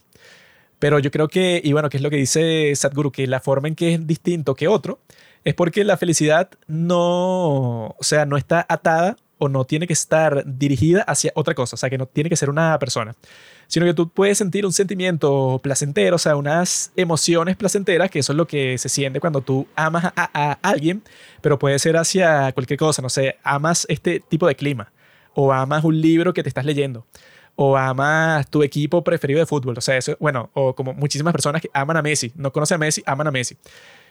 Yo creo que el día de hoy como que se ha tratado de reducir todo eso a que no, bueno, ese, ese amor que tú sientes por, no sé, por tu hermano, ajá, ok, bueno, fino. Pero el amor, cuando la gente se refiere a eso, no tiene nada que ver con ese amor cualquiera que tú estés pensando. Quiere, tiene que ver con una relación que tú tienes. Y claro, cuando alguien dice una historia de amor, no se refiere a que tú amas a tu perro, sino que se refiere a que tú estás con tu novia y te vas a casar y todas esas cosas. Entonces yo creo que como que cuando muchísimas personas escuchan ese término de amor, simplemente te van a decir que, ah, no, claro, eso es lo que sucede entre una pareja, luego de cada cierto tiempo, tú le vas a decir que la amas y si no es en el momento apropiado, entonces, claro, va a ser incómodo porque ella no ha llegado al mismo momento de la, de la relación que tú. Yo creo que esa es como que la concepción que se tiene en general el día de hoy cuando es algo como que demasiado restrictivo, porque como dice Sadhguru, sí, o sea que si tú vas a estar que también tiene relación en ese sentido con lo de la, felicidad, porque si tú dices que tú solo sientes amor cuando tienes pareja romántica en ese sentido, entonces tú le estás dando como que todo el poder sobre ti a esa persona. Entonces cuando esa persona se vaya, tú vas a ser miserable, porque no vas a poder sentir amor, que es algo bastante placentero. Entonces tú vas a estar pensando, no, yo no puedo dejar que esta persona se vaya bajo ninguna circunstancia, porque yo si no tengo ese estímulo externo para yo sentir esto, que me gusta mucho sentirlo, entonces yo voy a ser una persona que le va a faltar algo. Entonces, como que yo creo que, y, que es lo que dice él todo el tiempo, como lo que dice, bueno, como lo que yo conté al principio de este capítulo. Que lo que dice ahí es que tú puedes tener todo tipo de amor por todo tipo de personas y que no hay razón para que lo limites, para que tú digas, no, es que tú, eso, como sale en la película que vamos a estar conversando, Midnight Paris, que el tipo le pregunta, que es una pregunta que haría, no sé, un muchacho de 16 años, no sé por qué le pregunta eso, pero le pregunta a una tipa que es guía de un museo y que, ¿tú crees que es posible que un hombre ame a dos mujeres al mismo tiempo? Le pregunta eso a ella, ¿no? El protagonista de Medianoche en París. Y yo cuando escuché eso, yo estaba, bueno, obviamente que sí, o sea, la respuesta es obviamente que sí, porque, o sea, ¿por qué no sería así? O sea, ¿qué limitante tendrías tú a que se diga que no, es que si yo amo a dos mujeres, entonces están los celos, entonces yo solo tendría que estar con una 100% del tiempo. O sea, es como que una concepción así como que muy limitada cuando, bueno, si tú puedes amar al mismo tiempo a tu papá y a tu mamá, ¿por qué tendría que ser, no, yo solo amo a mi papá? Porque si amar a mi mamá al mismo tiempo, entonces yo creo que estaría pecando de cierta forma. O sea, eso es como que crea una gran confusión cuando tratas de limitar ese concepto, es, como si yo dijera y que no, el concepto de la felicidad. Resulta que si tú no tienes dinero, no puedes ser feliz. Entonces, si tú hablas de la felicidad que tú tienes, como tú pensaste, ¿no? Porque tú eres clasista. Si tú piensas que un pobre no puede ser feliz, estás diciendo, no, es que tú tienes que tener dinero sí o sí para ser feliz. De la misma forma que una persona puede decir, no, es que bueno, si tú no estás casado y tienes una persona que tú sabes, no, es que yo la amo con todo mi, mi corazón, entonces tú no sientes amor por nada, porque el amor verdadero que existe es ese. O sea, eso es como que una forma que si tú ves el mundo así, o esos dos conceptos así, yo creo, bueno, tú puedes hacer lo, que tú quieras, pero no va a ser la mejor forma de experimentar la cuestión, porque entonces tú siempre vas a estar, siempre te va a estar faltando algo. O sea, si llega la mala suerte que tú tengas, ponte que tú pensabas que tú ibas a estar casado con esta persona todo el tiempo, toda tu vida, y por las cosas del destino te divorcias, entonces, ¿qué? Entonces tú no vas a sentir amor más nunca porque no, el amor lo tenía con ella. Y no sé si lo puede encontrar con otra persona. Bueno, claro, si piensas así, te aseguro que no lo vas a encontrar con otra persona nunca. Bueno, yo lo que no entiendo mucho es que, ajá, o sea, eso que tú estás diciendo, que dice Sadhguru o lo que sea, quien lo diga. Yo he leído posts de Instagram que comparten así todas las mujeres que acaban de romper una relación que dicen eso. O sea, dicen y que, no, eh, tú tienes que ser independiente. o sea, ya va, ya va. Tú no puedes decir que, no sé, o sea, que tu amor o el amor o lo que sea depende de la otra persona o no puedes tener una visión así del amor. Y precisamente yo creo que en la época actual la concepción que se tiene del amor, ajá, existe el amor romántico. Pero se hablan de muchos tipos de amor. O sea, O sea, se habla he- de la concepción del amor propio. Yo he visto esos posts Se que habla- tú dices y no dicen esto que yo estoy diciendo, sino que lo que dicen es que no, mira, tú primero te amas a ti mismo.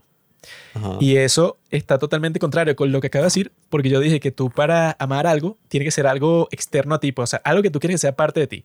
No tiene sentido amarte a ti mismo porque, what? O sea, es que ¿cómo te amas a ti mismo? O el sea, tema del si amor- el amor tiene que ser un sentimiento que, digamos, que te lo estimula otra cosa, que no tiene que ser una persona, sino cualquier cosa, sería raro que tú digas, no, o sea, que eso es una de, las cosas que critica Sadhguru todo el tiempo, que cuando tú dices amor a ti mismo, eso suele crear personas narcisistas.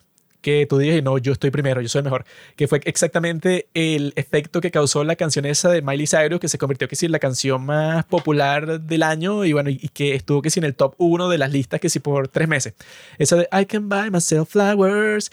Esa canción Claro, Es que ese una- es el ejemplo extremo de lo que es el amor propio, pero yo creo que el amor propio tiene que ver con la autoestima.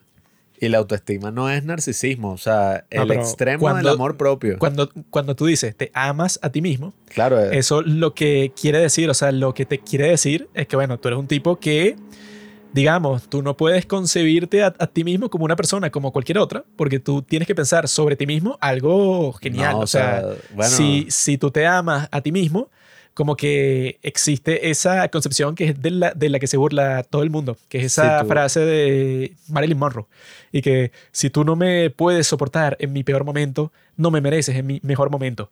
Que ese concepto siempre va acompañado con el que no, bueno, tú como eres ahorita no dejes que nadie te diga, no, bueno, es mejor que cambies esto, porque eso, pues hay una característica de tu carácter que es terrible. Sino todo eso del amor propio que yo he visto en todas partes, es que, mira, no dejes que un tipo ahí te diga qué es lo que tienes que hacer. Tú eres perfecta exac- exactamente como eres el día de hoy. Ajá, pero es que al final esos son los e- extremos. No son los extremos, eso es lo que, eso es lo que Porque yo he visto en todas yo- partes. Exacto, pero lo que yo he visto en todas partes también, y o sea, ni siquiera lo que yo he visto, a mí eso, X, he visto, imagínate, los rincones del internet le han mostrado a uno todas las facetas oscuras del ser humano.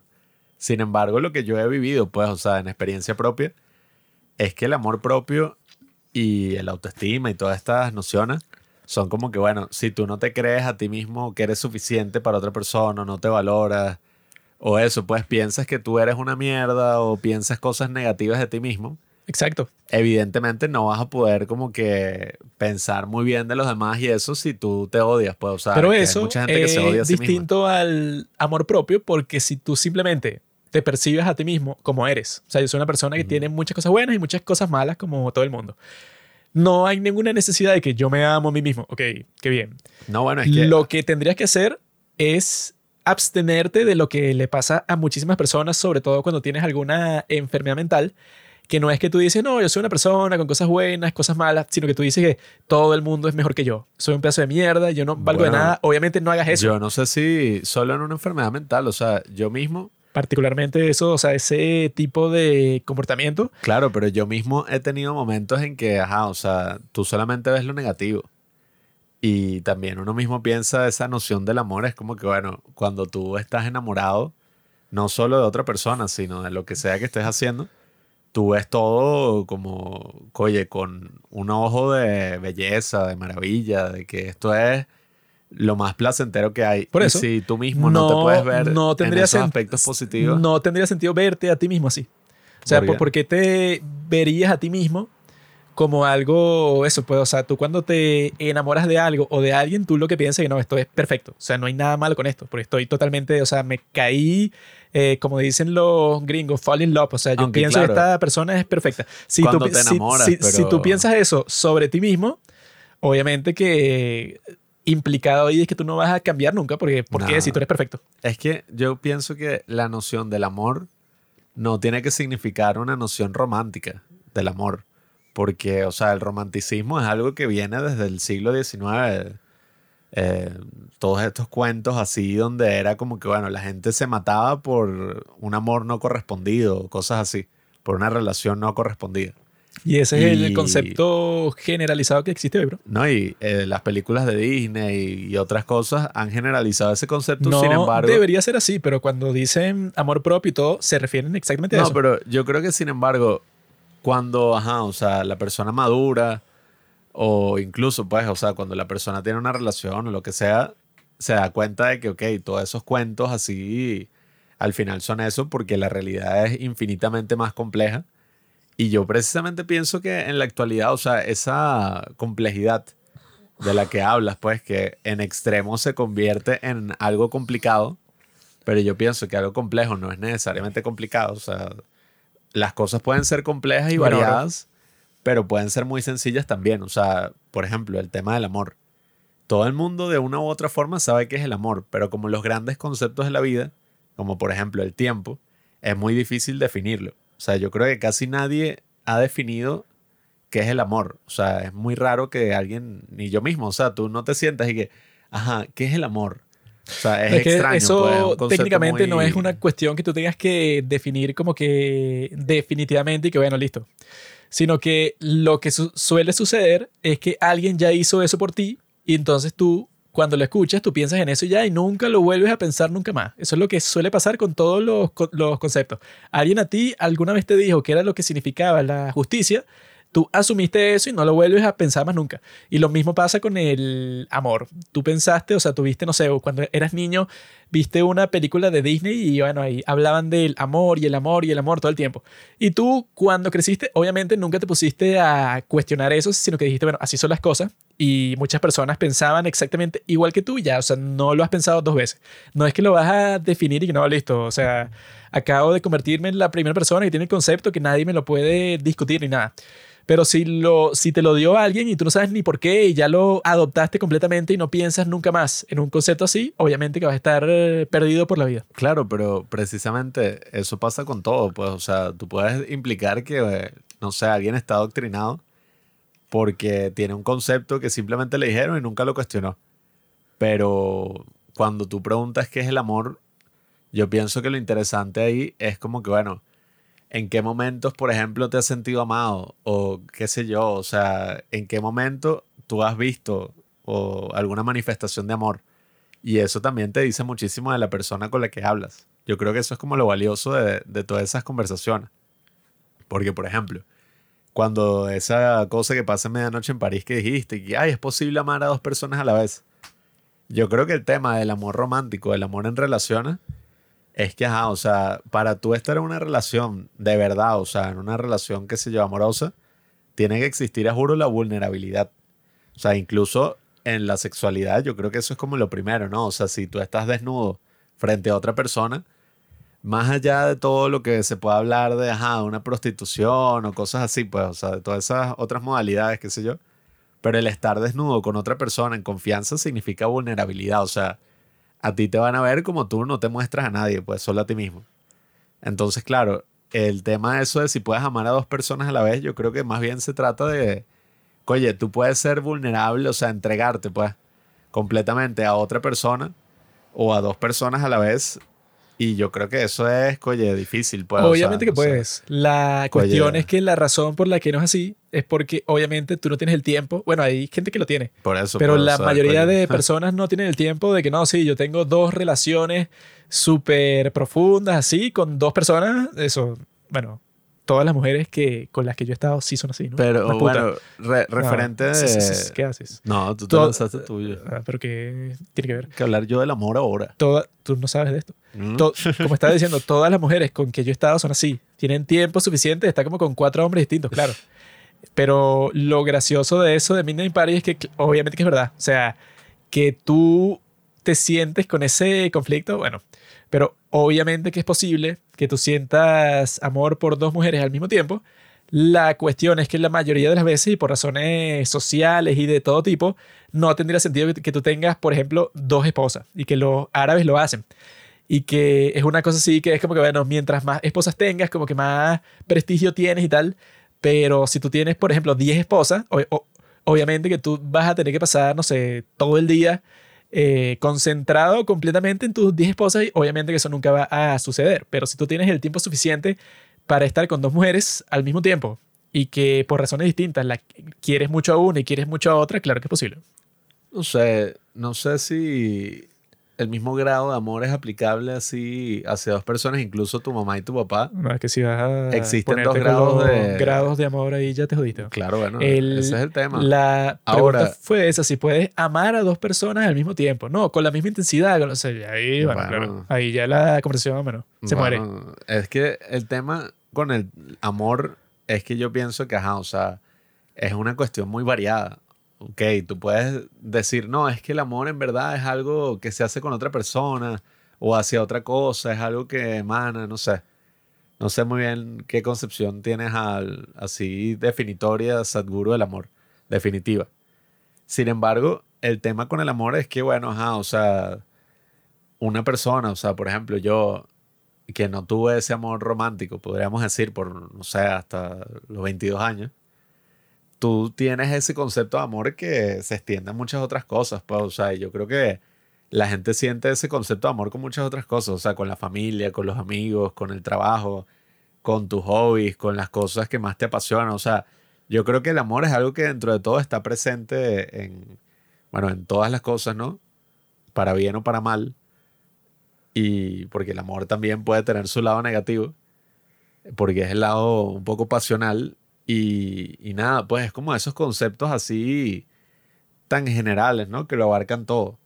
Porque, ajá, o sea, es un tema, el amor, uno podría decir que en su, no sé, en una de sus unidades mínimas es eso, pues, lo que permite que exista otra persona, o sea, que sé yo, o sea, el amor es lo que, no sé, lleva a la creación, por ejemplo. Eh, aunque eso es como una definición ahí un poco, ajá. Yo he visto que hay muchas canciones y muchas cosas así, es pero... que pueden existir 100 definiciones, pero si lo vas a decir tú, tienes que coger una tú y ya. No, bueno, Porque si no, yo bueno, lo que si no pienso- puedes decir 100 mil personas, te van yo a dar una respuesta distinta. Yo lo que pienso del amor eh, tan indefinible como algunas personas lo puedan pensar, Ah, bueno, calma. tienes que buscar lo tuyo propio, porque si no, Bueno, claro. pero, ajá, o sea, No, existen voy 100 para- millones de para allá, concepciones. o sea, ajá. Lo que yo pienso del amor tan, ajá, o sea, eh, gigante que puede ser este término, es que, bueno, o sea, es un sentimiento que todo el mundo ha tenido, o sea, muy relacionado con el placer, obviamente, pero que tiene que ver con ese sentimiento de que, oye, no es- o sea, la felicidad, como dice Sadhguru, yo creo que es muy apropiado. Y no solo la felicidad, sino ese sentimiento para mí de vulnerabilidad. Yo creo que eso es como lo más importante para mí. Porque en la medida en que tú eres vulnerable, pues en, en esos sentidos, con tu familia, incluso con las cosas en que, que tú más amas, pues, o sea, que tú sacrificas mucho por las cosas que tú amas, o sea, eres vulnerable. Eso es como para mí una manifestación de amor, o sea, cuando otra persona te habla así y, y no sé, o sea, te revela, qué sé yo, cosas que quizás le da miedo revelar, o cuando tú ves una persona como esos actos, que yo creo que eso es la definición de acto de amor, cuando tú ves una madre, qué sé yo, que se sacrifica por su hijo, que eso hasta pasa en la naturaleza, pues, o sea, aunque a mí no me gusta mucho aplicarle cosas así humanas a los animales, y que, ay, mira, es que la mamá ama mucho al perrito y se sacrifica, no sé. Pero cuando una madre se sacrifica por su hijo, por ejemplo, ahí tú te das cuenta de que, bueno, aquí hay un sentimiento que va más allá de una idea romántica o va más allá de un beneficio o de una cosa así, sino que tiene que ver precisamente con que, bueno, eh, algo que se extiende hasta tal punto que, bueno, tú mismo no estás considerando tu beneficio propio, sino el de otra persona. Y, y eso es, yo creo que es súper interesante, pues, o sea, por eso es que las religiones hablan del amor, todas estas cosas hablan del amor, y, eh, ajá, existe esa concepción romántica que uno la puede criticar. Y yo creo que no está bien del todo. O sea, por ejemplo, una persona, qué sé yo, soltera, no se tiene que sentir infeliz todo el tiempo, al menos. O sea, coño, quizás un poco, quizás parte del tiempo cuando va a una discoteca, pero. Y lo, todo el mundo lo rechaza. 100% del tiempo en la Pero- discoteca.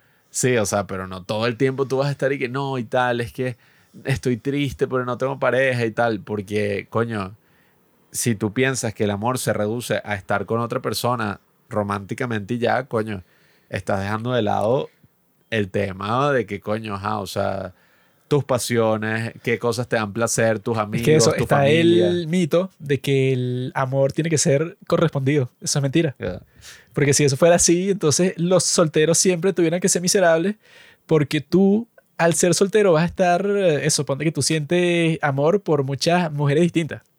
Y claro, Eso es un crush, bro. Eso no es amor. ah, no, es que ese es tu problema. es- Hay Tienes ese, un crush. Ese tipo de concepto es el más gafo de todo, que ese es el ¿Por que promueven tanto las películas como las series y todo. Ese, ese fue el que yo mencioné al principio de esta conversación, que es que no, bueno, que es el amor según todas las películas y todas las series que yo he visto. Eso es una cosa que es cuando tú tienes una relación con una mujer, ¿no? Y no sé, como a los dos años tú le dices te amo. Y wow, entonces No, ahí no. eso, ¿Qué es lo del crush? porque eso del crush, eh, o sea, Eso, ajá, ok, eso es un cliché, pero para mí eso del crush no tiene mucho sentido con el amor porque tú amas lo algo, mismo, tú amas algo de verdad en la medida en que lo conoces, no solamente en la Bueno. medida en que, bueno, idealizas a una persona. No. Porque, ajá, o sea, no, yo amo a, no sé, quién, nunca he hablado con ella. Es que eso, y la tipa seguramente... eso no, viene del mismo concepto. Es que tú no, no eres muy nah, nah. versado en los del temas así del amor. crush. Porque eso lo dice el mismo Goethe, nerd. Goethe, Goethe- bueno, si tú piensas que tú sabes más del amor si que lo él, dice Goethe, si tú piensas que sabes más del amor que él, estás se loco. Goethe tiene un poema que dice una frase que a mí me gusta mucho, que él dice que si yo te amo a ti, eso no es problema tuyo.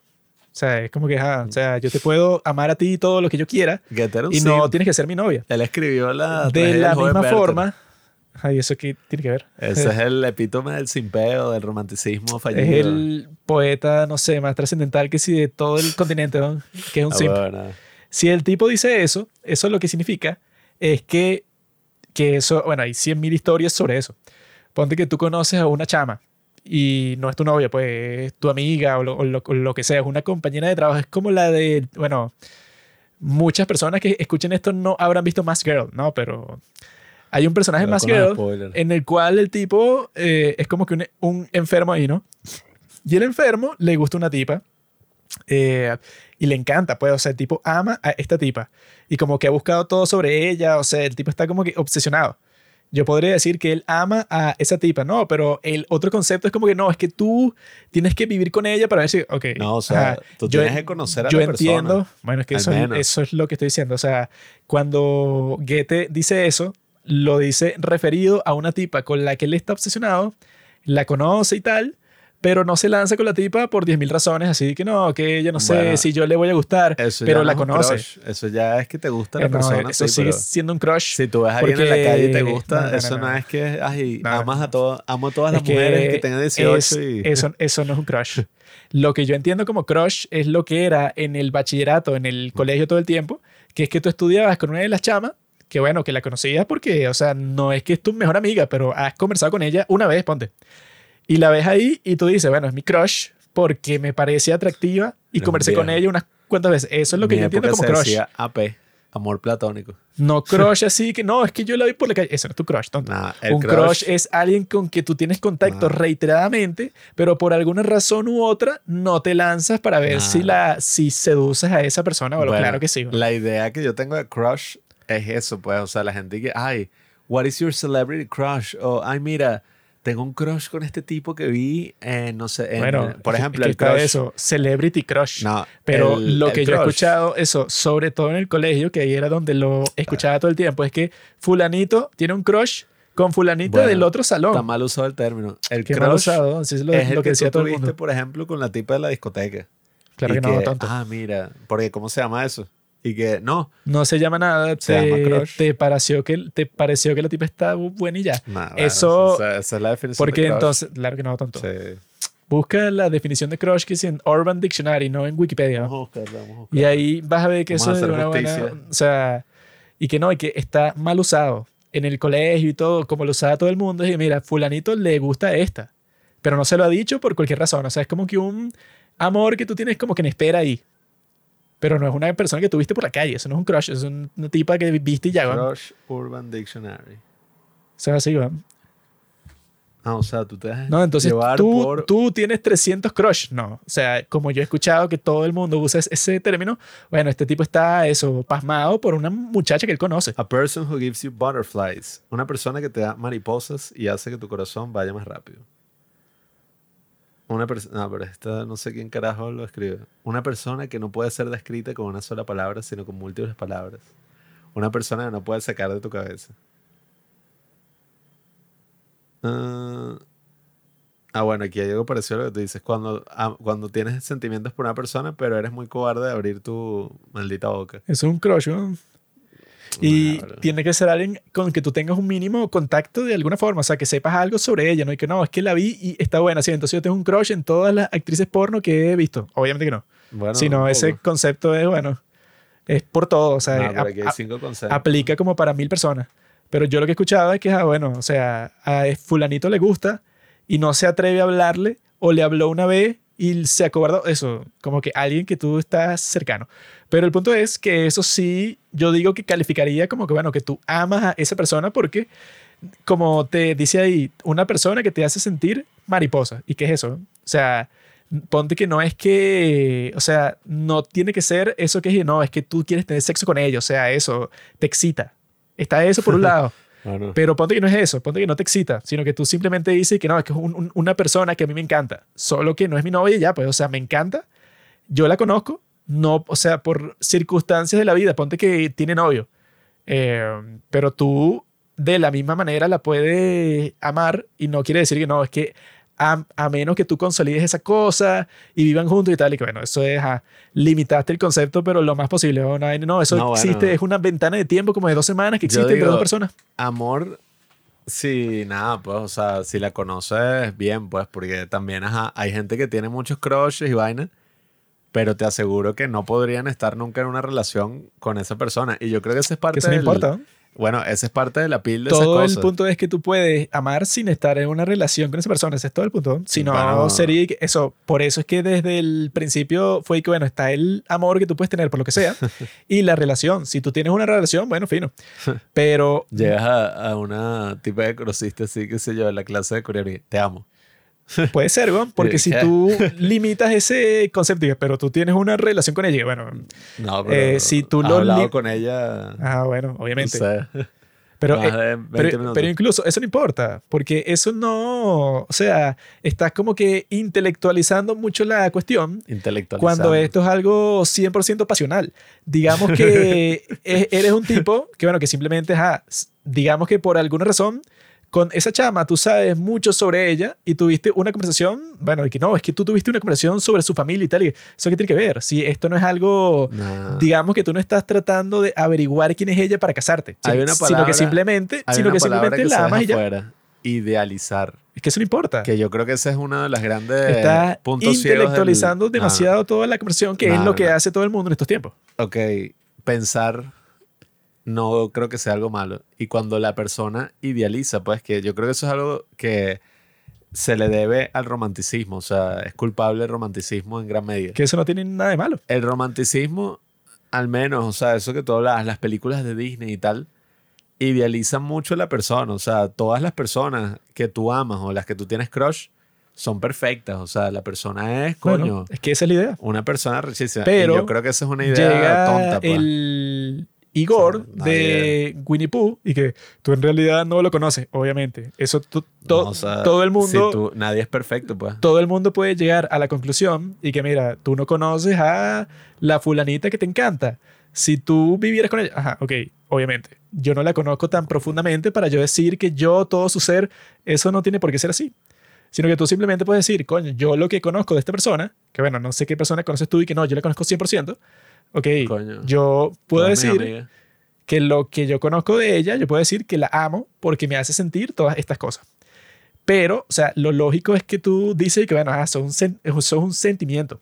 Pero yo lo que he visto que se trata de hacer todo el tiempo en estos tiempos es que no, bueno, eso, esos sentimientos tuyos, eso es porque eres un gafo, o sea, eres un adolescente que, como tú estás diciendo, idealizaste a esa persona, pero si tú la conocieras y si fueras para su casa y conoces a su familia y si tú supieras la experiencia que es en realidad estar con ella, y entonces yo lo que te diría es que, ah, bueno, pero eso, yo, yo nunca voy a estar con ella, yo no tengo por qué hacer eso. O sea, de todas las personas que tú has tenido crushes en tu vida, ¿cuántas han sido tus novias? Por ejemplo. Cero. Por eso. Entonces, digamos que si- si, eso es así, sería como que muy bestial que yo llegue así que, mi bro, todos esos crushes que tú tuviste no valen de nada. La única, el único sentimiento legítimo que tú puedes tener es si, bueno, si esa fue tu novia y, tú, y Bueno. tuviste sexo con ella Dudo y vivieron, o sea, es como que una... Si tú te creas una vaina también en tu cabeza, que eso yo creo que pasa mucho con eso de los crushes y toda esa broma. Tú en verdad, ok, tú tienes una concepción del amor, pero esa concepción del amor, ok, puede ser pasional y puedes el punto. romantizarla como tú dices. Es el punto. Yo creo que eso es una huevonada. O sea, si tú Oye, estás en es tu que cabeza. ese es tu problema. si tú Así estás- que si si tú no estás en sé, tu cabeza todos, y no que, sé que si lo- qué lo- bonito, lo- los poemas de la historia, las obras de arte, la gente obsesionada con la lógica y con la ciencia del día de hoy, van a decir que no, claro, todo eso solo puede surgir de una cosa así, no, es que él escri- no. escribió ese poema o esa canción o lo que sea, es pues no, se lo escribió a su novia de tres años. No, en, Eso no funciona en lo así, bro. absoluto. Eso no es lo que estoy Bueno. diciendo en lo absoluto. Lo que estoy Si diciendo eso es, no es lo, lo que está diciendo, no tiene sentido, porque ponte que una persona siente eso, ¿no? O sea, que tú dices como que, ah, que lo idealizaste, te lo inventaste, pero eso no importa, porque eso puede seguir siendo amor desde esa perspectiva, porque es como dice Goethe así, que, ok, ajá, no será tu esposa, pero eso no tiene nada que ver. O sea, tú no tienes que saber todas las cosas, todos sus, sus defectos para Es ver que- si en realidad tú amas a una persona. Si tú en realidad crees que eso es así, es porque, bueno, piensas que ese concepto que es el que supo- supongo que tiene la mayoría de personas en estos tiempos, es que eso, ¿no? O sea, eso del amor es una cosa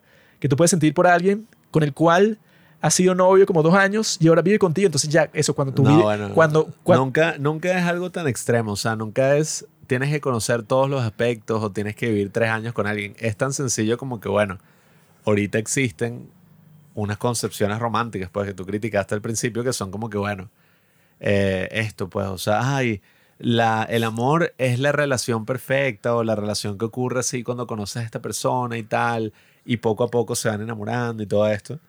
Y yo lo que pienso es como que, bueno, el amor también como sentimiento y como todo eso va un poco más allá de un crush. Pues, o sea, yo pienso que el crush, ok, tú puedes escribir unos poemas hermosos, sin duda alguna, eh, sí, hacia una persona que has visto una vez y ya en la calle. si eso es posible, quiere decir Pero que, eso dice más de tu existe, vida. ¿no? Claro, pero eso dice más de tu vida interna y Es de que ese es tus sentimientos Eso es propios. completamente interno, claro. Bueno, pero eso 100% dice- interno porque la otra persona ni siquiera sabe que tú Claro, existes. pero tú dijiste que el amor tiene que ver con algo externo, pues, o sea. Exacto, con ella, porque está externo a ti. Exacto, pero Bueno. acabas de decir que es algo completamente interno, pues. Y ese es mi punto. Yo no dije que es algo Cuando completamente tú interno. idealizas a la Yo otra persona. no puede ser algo completamente interno porque esa tipa no está dentro de ti, sino que Bueno, pero tú la estás exacto, idealizando, no o es sea, un, eso no importa. si tú no ves es- a alguien de lejos y tú dices, así es todo, "Uy, mi bro, o sea, no sé, canciones que se han escrito, poemas que se han escrito, películas que se han hecho y todo, vienen de exactamente ese sentimiento que tú mismo te haces, como lo dicen aquí, te haces una mente con esa persona. No lo conoces perfectamente nada, obviamente, pero tú mismo eso te creas una historia y eso no tiene nada de malo. No, bueno, evidentemente tiene de malo cuando tú te ¿Qué tiene de creas una historia de alguien así que no conoces ¿Eso qué importa? y vives tu vida así, pues, o sea, de crush en crush y que, ay, este otro tipo o esto, No, no, tal. no. Eso es. Lo tonto, pues. raro sería que tú te obsesionaras y, no sé, que vives tu vida solamente por esa persona, que eso no está implicado ahí No, en bueno, ningún o sitio. sea, que sino que eso, tu- eso podría pasar. Que pero, pero, pero, devoción, pero que tú le escribas una, una- canción a una persona así, eso no implica que no, es que claro, tú te obsesionaste y no piensas en más Claro, nadie. porque la Lo canción. hizo y ya, ¿no? Claro, pero es que la canción, el arte en general, la poesía, tiene un valor en sí mismo, pues, o sea, independientemente de a quién se lo Ah, pero dediquen. ¿de dónde salió eso, genio? Del pero sentimiento que tuvo la persona. Si, Exacto, si, pero- si tú vas a decir, no, ese sentimiento, como que una cosa loca y tuya, pero el amor en Sí, realidad es tal cosa. No no, tiene sentido. o sea, el amor. Porque eso fue lo que yo dije al principio, es limitar el concepto completamente a una cosa como que súper par- súper particular. Cuando eso en realidad, obviamente, que como tú dijiste, si todo el mundo lo ha sentido, no tendría sentido que todo el mundo lo haya sentido porque no todo el mundo estaba en una relación Pero es comprometida de que- tres años, no sé, es que por ejemplo. el amor que tú tienes en una relación es amor. Y el amor que tú tienes con tu familia también es amor, pues, o sea, pero eso ¿no? significa, ok, yo entiendo, pero eso no significa que tú vas a decir y que no. Entonces, una persona, eh, no sé, o sea, qué sé yo, físicamente atractiva, que despertó en ti las mariposas, pues como dice eso, el crush, eso también es amor, oye, no sé, Claro. pues, o sea, yo Y creo que eso de no- crush, que esa definición que tú Yo creo que mencionaste, eso no eres la única persona que la tiene en este mundo de una persona que tuviste por la calle. yo creo eso- que uno puede tener crush con gente Eso que ve de crush, No o sea, que ser con tu amiga. eso de crush, Eso es obvio. Eso de crush, como yo lo he escuchado de todas las personas de la historia, Bueno, por eso es que las personas dicen, este es mi crush, siempre es alguien identificable. Yo nunca he escuchado a alguien decir, y que hoy vi a mi crush por la calle, que sí, una persona que me pareció Tú atractivo. dirías que que la, la discoteca que viste es tu crush. No diría que es mi crush, porque no sé absolutamente nada sobre ella, solo Ah. me parece sexy ya. Pero sería mi crush si, por ejemplo, que eso es lo que yo le he visto si- siempre, pues, cuando es tu compañera de clase y eso, tú Bueno. no, o sea, como la ves todos los días y un día ponte que intervino en clase y tú dijiste, ah, coño, mira, así es como habla y conoces a sus amigas, eh, ok, es un crush, pues está más cercano. Entonces, si tú tienes eso así, de ahí han salido, bueno, no sé, o sea, Bueno, incontables yo- obras de arte. Yo no lo he visto solo así, pero yo lo que pienso es que las obras de arte tienen un valor, eh, oye, propio porque, ajá, o sea, he visto, qué sé yo, o sea, tú le puedes, el tipo escribió, qué sé yo, la, el poema más hermoso y se lo dedicó a su prima. Bueno, O sea, y ¿y es una cómo hizo como eso? ¿Cómo hizo eso? Ajá, pero es una vaina, yo no voy Se- a decir, ay, qué hermosa la relación con se- su prima. Es que, ¿qué clase O de sea, mi circunstancias es esa? No, no, o sea, ya va, ya va. puede ser con, con cualquier terminar- persona. déjame el, terminar de desarrollar. el punto es que si lo hizo, quiere decir que eso salió de algún sitio. Y no tendría sentido de que si es algo chévere, y no, eso salió de una cosa loca que tú te idealizaste. Bueno, ok, No, puede sea, ser lo que sea, pero claramente que- es algo valioso porque si te hizo sentir todas esas cosas que tú expresaste ahí, tiene que ser algo más sustancioso que no, tú eres un loco que vio una tipa que estaba buena y ya. tú puedes decir que entonces no está implicado en distintas cosas del amor, los extremos que tú dijiste. Pues, o sea, mi punto es, esa concepción romántica del amor, como tú dijiste al principio, puede tener sus cosas negativas, pues, o sea, te puede llevar a una visión muy superficial. Que todo es así Pero, mi puede- punto es que existe. No es que es una cosa, no, una cosa random, una tipa que tú viste y estabas buena. O sea, yo lo que estoy diciendo es que existe ese sentimiento que tú puedes tener y lo puedes llamar amor y puede producir todo tipo de cosas. Lo que no cuadra es cuando la gente dice, no, eso no es amor, eso es una infatuación que tú tuviste toda Yo pienso- sin importancia ahí. como el amor verdadero es el que tiene la pareja que lleva casada con tres hijos y tiene 30 años juntos. O sea, que ese es el concepto del día de hoy. El amor así con A mayúscula, no, ese es el que tiene los dos viejitos que tú ves en el reel que llevan 100 años juntos. Eso es como que la historia. Y yo lo que estoy diciendo es, ah, bueno, eso es como que, ah, eso existe. Y también existe el otro tipo, que tú puedes sentir todo tipo de cosas y no tiene que ser la cuestión más profunda y no, conócela y habla con ella por 10 10 días distintos y vela en distintas circunstancias y bueno, ok, puedes hacer eso. Pero no necesariamente tienes que hacer em- eso para sentir amor por una persona, porque si eh, tú puedes decir eso con todo, pues, y que no, tú, tú dices que amas el fútbol, porque no ves este, el partido, no sé, más aburrido de toda la historia en una liga que a nadie le importa. Ah, Bueno, si tú en realidad amaras el fútbol, disfrutarías hasta el partido más porquería de fútbol del mundo. No necesariamente. Yo puedo amar el fútbol ya en su mejor versión y las peores versiones no me importan. Y el sentimiento que yo tengo sigue siendo el mismo. Eso es como que yo digo que no, la felicidad verdadera es la felicidad que tú sientes cuando por fin consolidas tu pasión. O sea, tu pasión en la vida cuando en realidad... Y yo te puedo decir, mi bro, yo puedo estar completamente feliz comiéndome una manzana en mi cuarto, yo puedo ser feliz. Y una persona te puede decir, no, no, no, no. Tú vas a ser feliz cuando tu primer hijo nazca y es que tú vas a sentir, y eso es lo que tú estás haciendo y lo que hace muchísimas personas, que es como, no, esos son conceptos que coño, tienen como que un significado trascendental y solo aplican a ciertos momentos. Yo le estoy diciendo, ese concepto Bueno, de diciendo, la felicidad como el del amor puede existir tanto en una cosa así, ponte un niñito, no sé, de 12 años que se enamoró de la niñita de 12 años. Podría existir ahí, o sea, tú puedes decir, no, que le importa mucho ella y juegan juntos todo el tiempo, puede existir. Pero que yo dije, no, niñito, tú no sabes nada. Tú, eso, cuando te enamores de una mujer real, o sea, eso es como que, eso es lo general, eso es lo que dice todo el mundo. Yo lo que estoy diciendo es que eso es una visión súper limitada de la cuestión. Y eso es lo que vamos a ver con estas siguientes dos películas que, bueno, que como que profundizan mucho más en todo eso. Pero primero voy a buscar mis cervezas que me faltan. Ya tengo mi cerveza en la mano y por eso puedo conversar sobre Woody Allen, que casi no hemos conversado sobre este tipo en el podcast. Solo tenemos un capítulo en el cual se ha conversado sobre cómo trataron de destruir su vida. Porque el tipo, que eso ha sido como una de las peores cosas que han pasado en la historia. Eso fue lo que yo he visto todo este tiempo. Ese documental que fue justamente contra Woody Allen, ese de Allen vers- versus Farrow, que fue el que comenzamos, eh, el que conversamos en nuestro capítulo que se llama Woody Allen es culpable. Y ese es bastante viejo. Pero lo que se conversó ahí fue exactamente eso, que El tipo, por alguna razón, cuando comenzó toda la cuestión del Me Too, volvieron a sacarle las acusaciones de su ex esposa de que él violó a su propia hija. Y ahí fue como que una nueva vida para este tipo. Pues, o sea, él hace, hace, hace nada de tiempo. O sea, él con Blue Jasmine, que creo que es del 2014, con Kate Blanchett, el tipo estaba en todos los premios. Y Kate Blanchett ganó el Oscar como mejor actriz. O sea, el tipo seguía siendo alguien que todo el mundo admiraba y le dieron un premio así que sí por, por toda su trayectoria en los Oscars. Era un Sí, tipo que que... él le hicieron un homenaje completo y le pidieron ayuda a su ex esposa. O sea, como que ella participó como parte del homenaje. Y después, o sea, años después, su ex esposa sacó un documental hablando de por qué el tipo es un monstruo y vaina.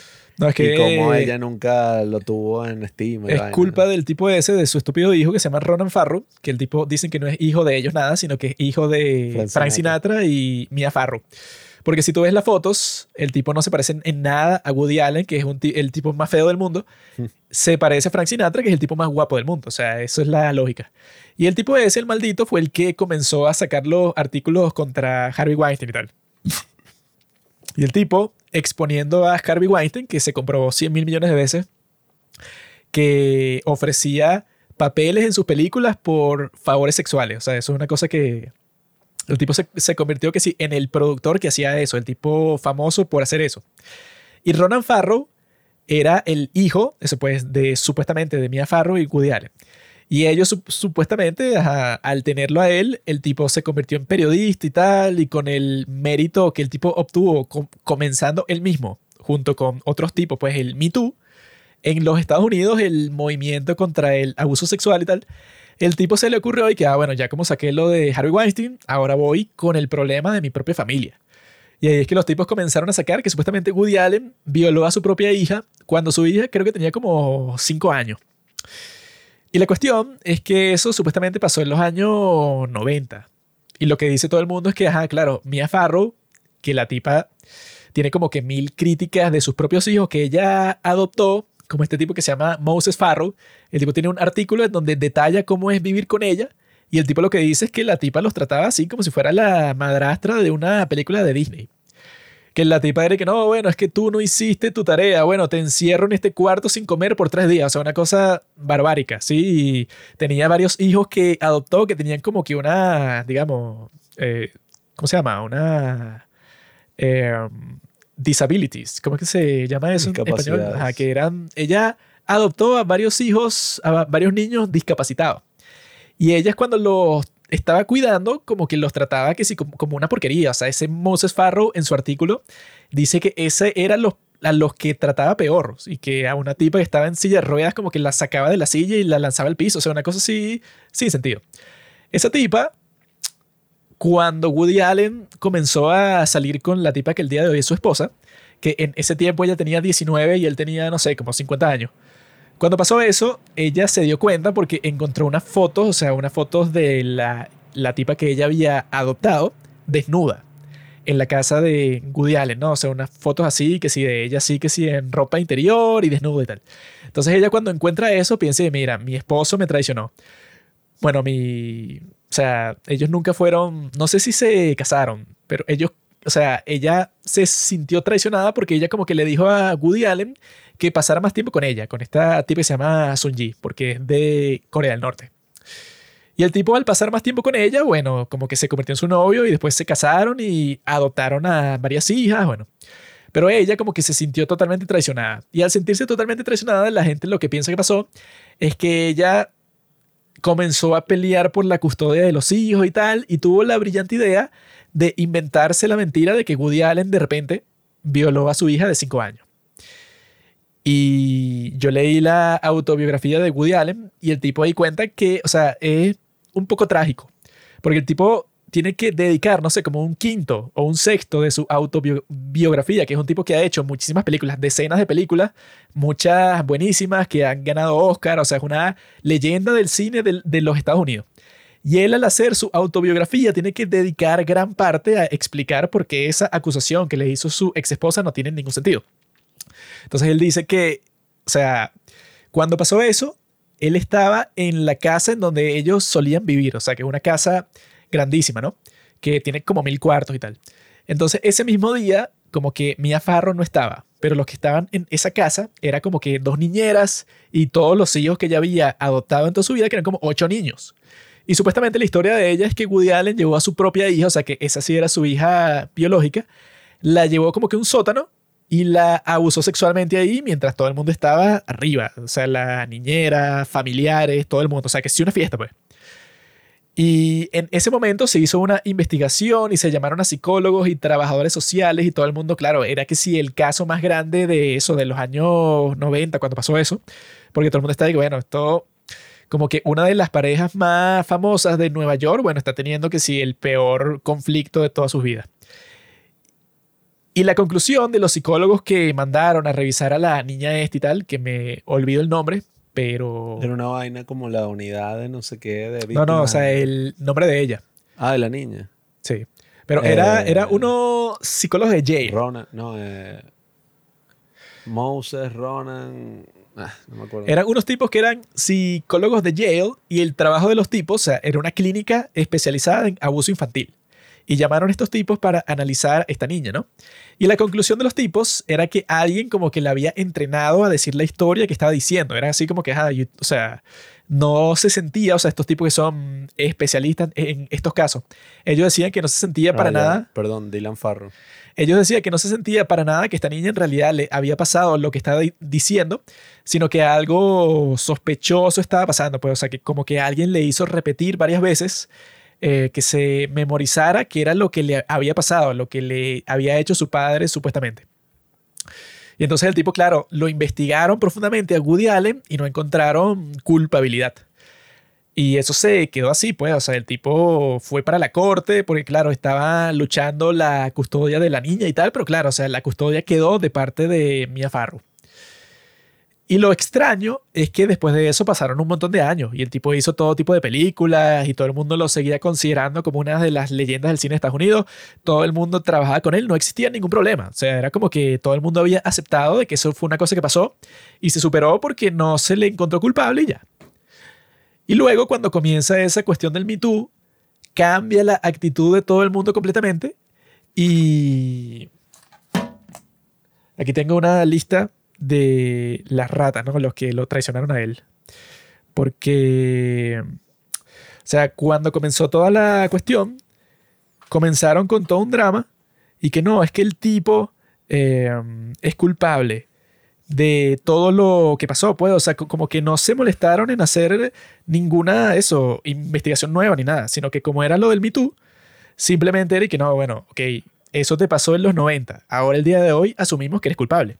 Entonces, hubo una serie de actores que trabajaron con él por un montón de tiempo, que fue que ellos dieron entrevistas diciendo que se arrepienten de trabajar con Woody. Entonces, ya el tipo con los que puede trabajar son un grupito muy pequeño de personas, porque todo el mundo dijo, no, este tipo es un pervertido.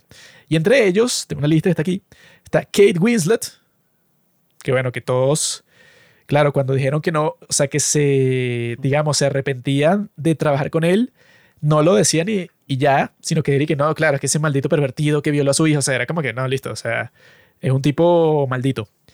Otro tipo es Colin Firth, Hayley Atwell, no sé quién es, tipo nulo. Timothy Chalamet, un traidor.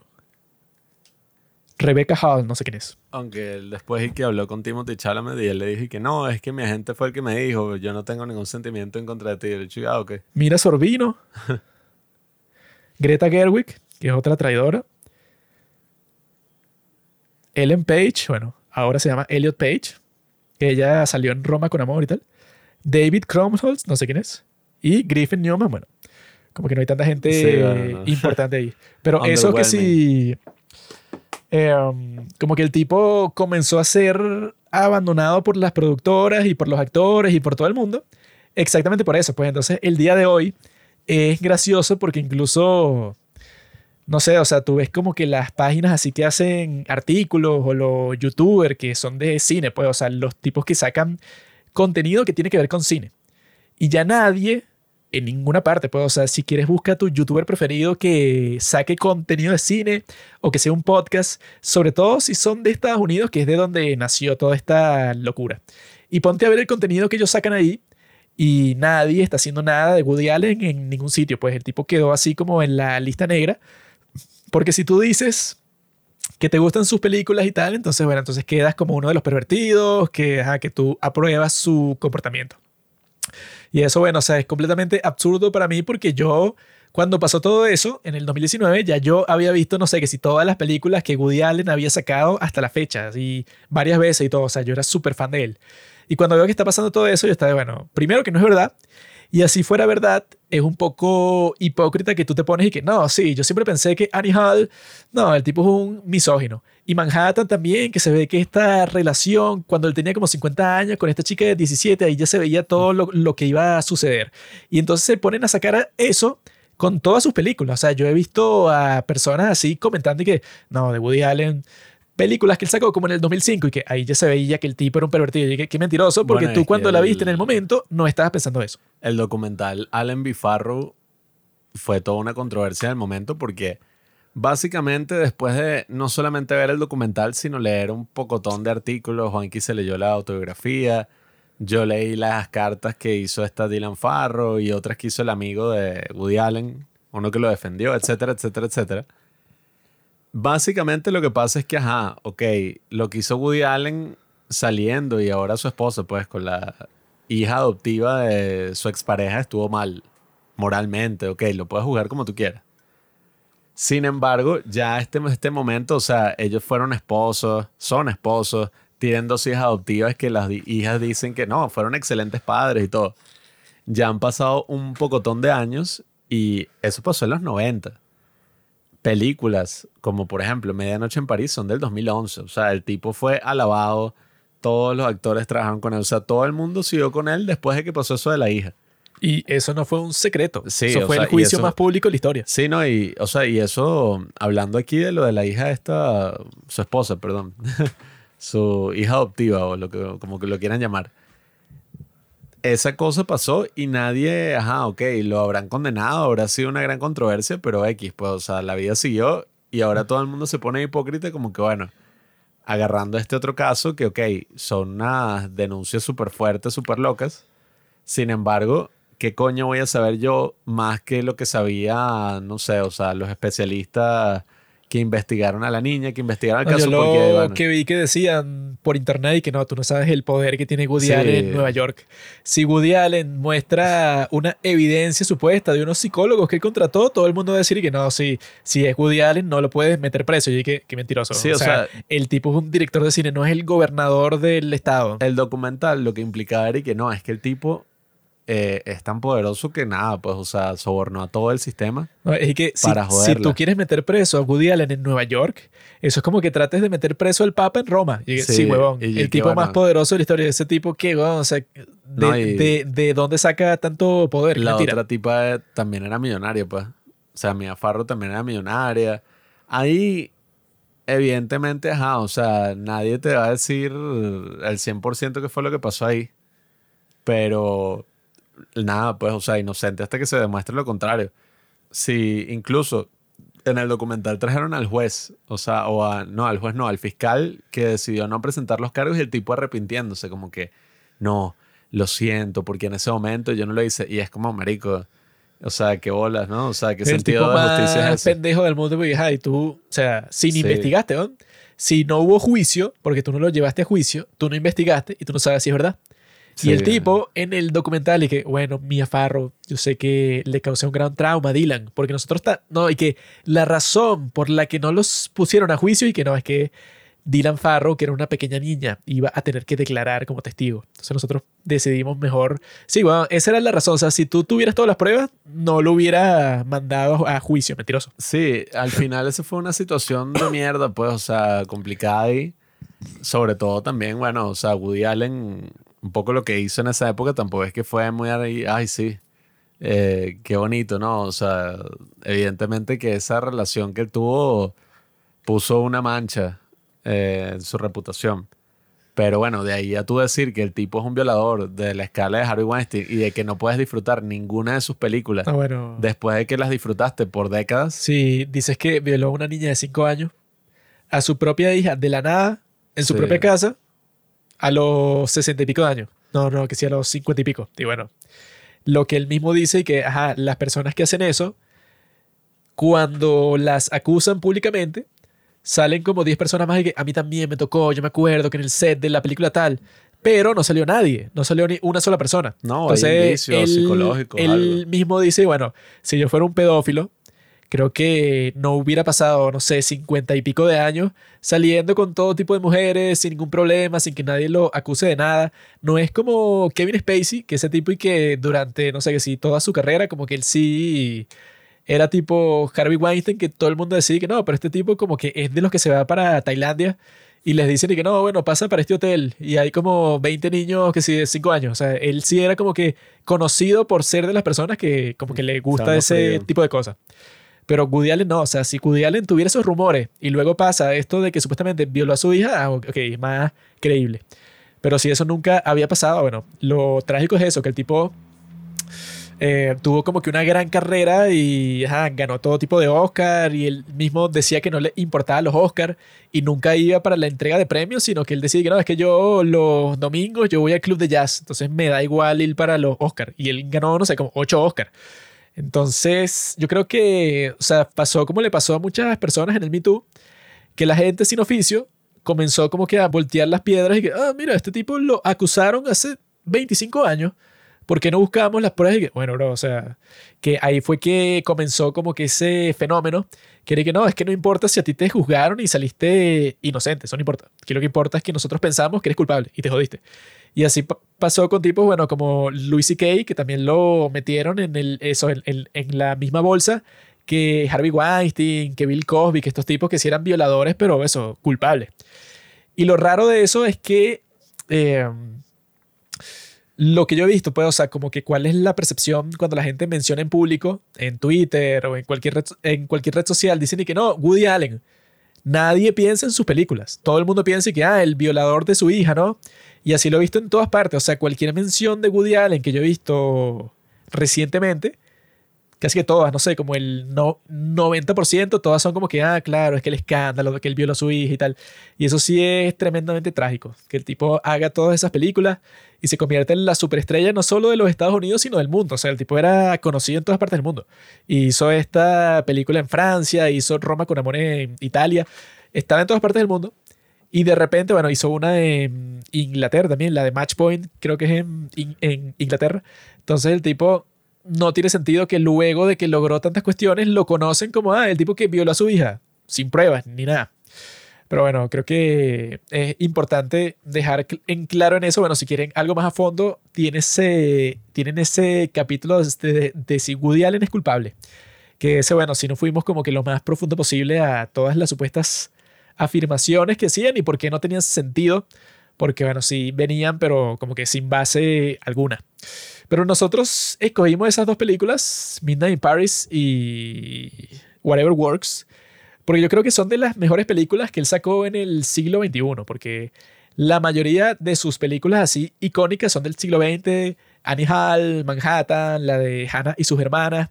Eh, todos los clásicos de él eran más de los años 70, 80 y tuvo como que su edad de oro.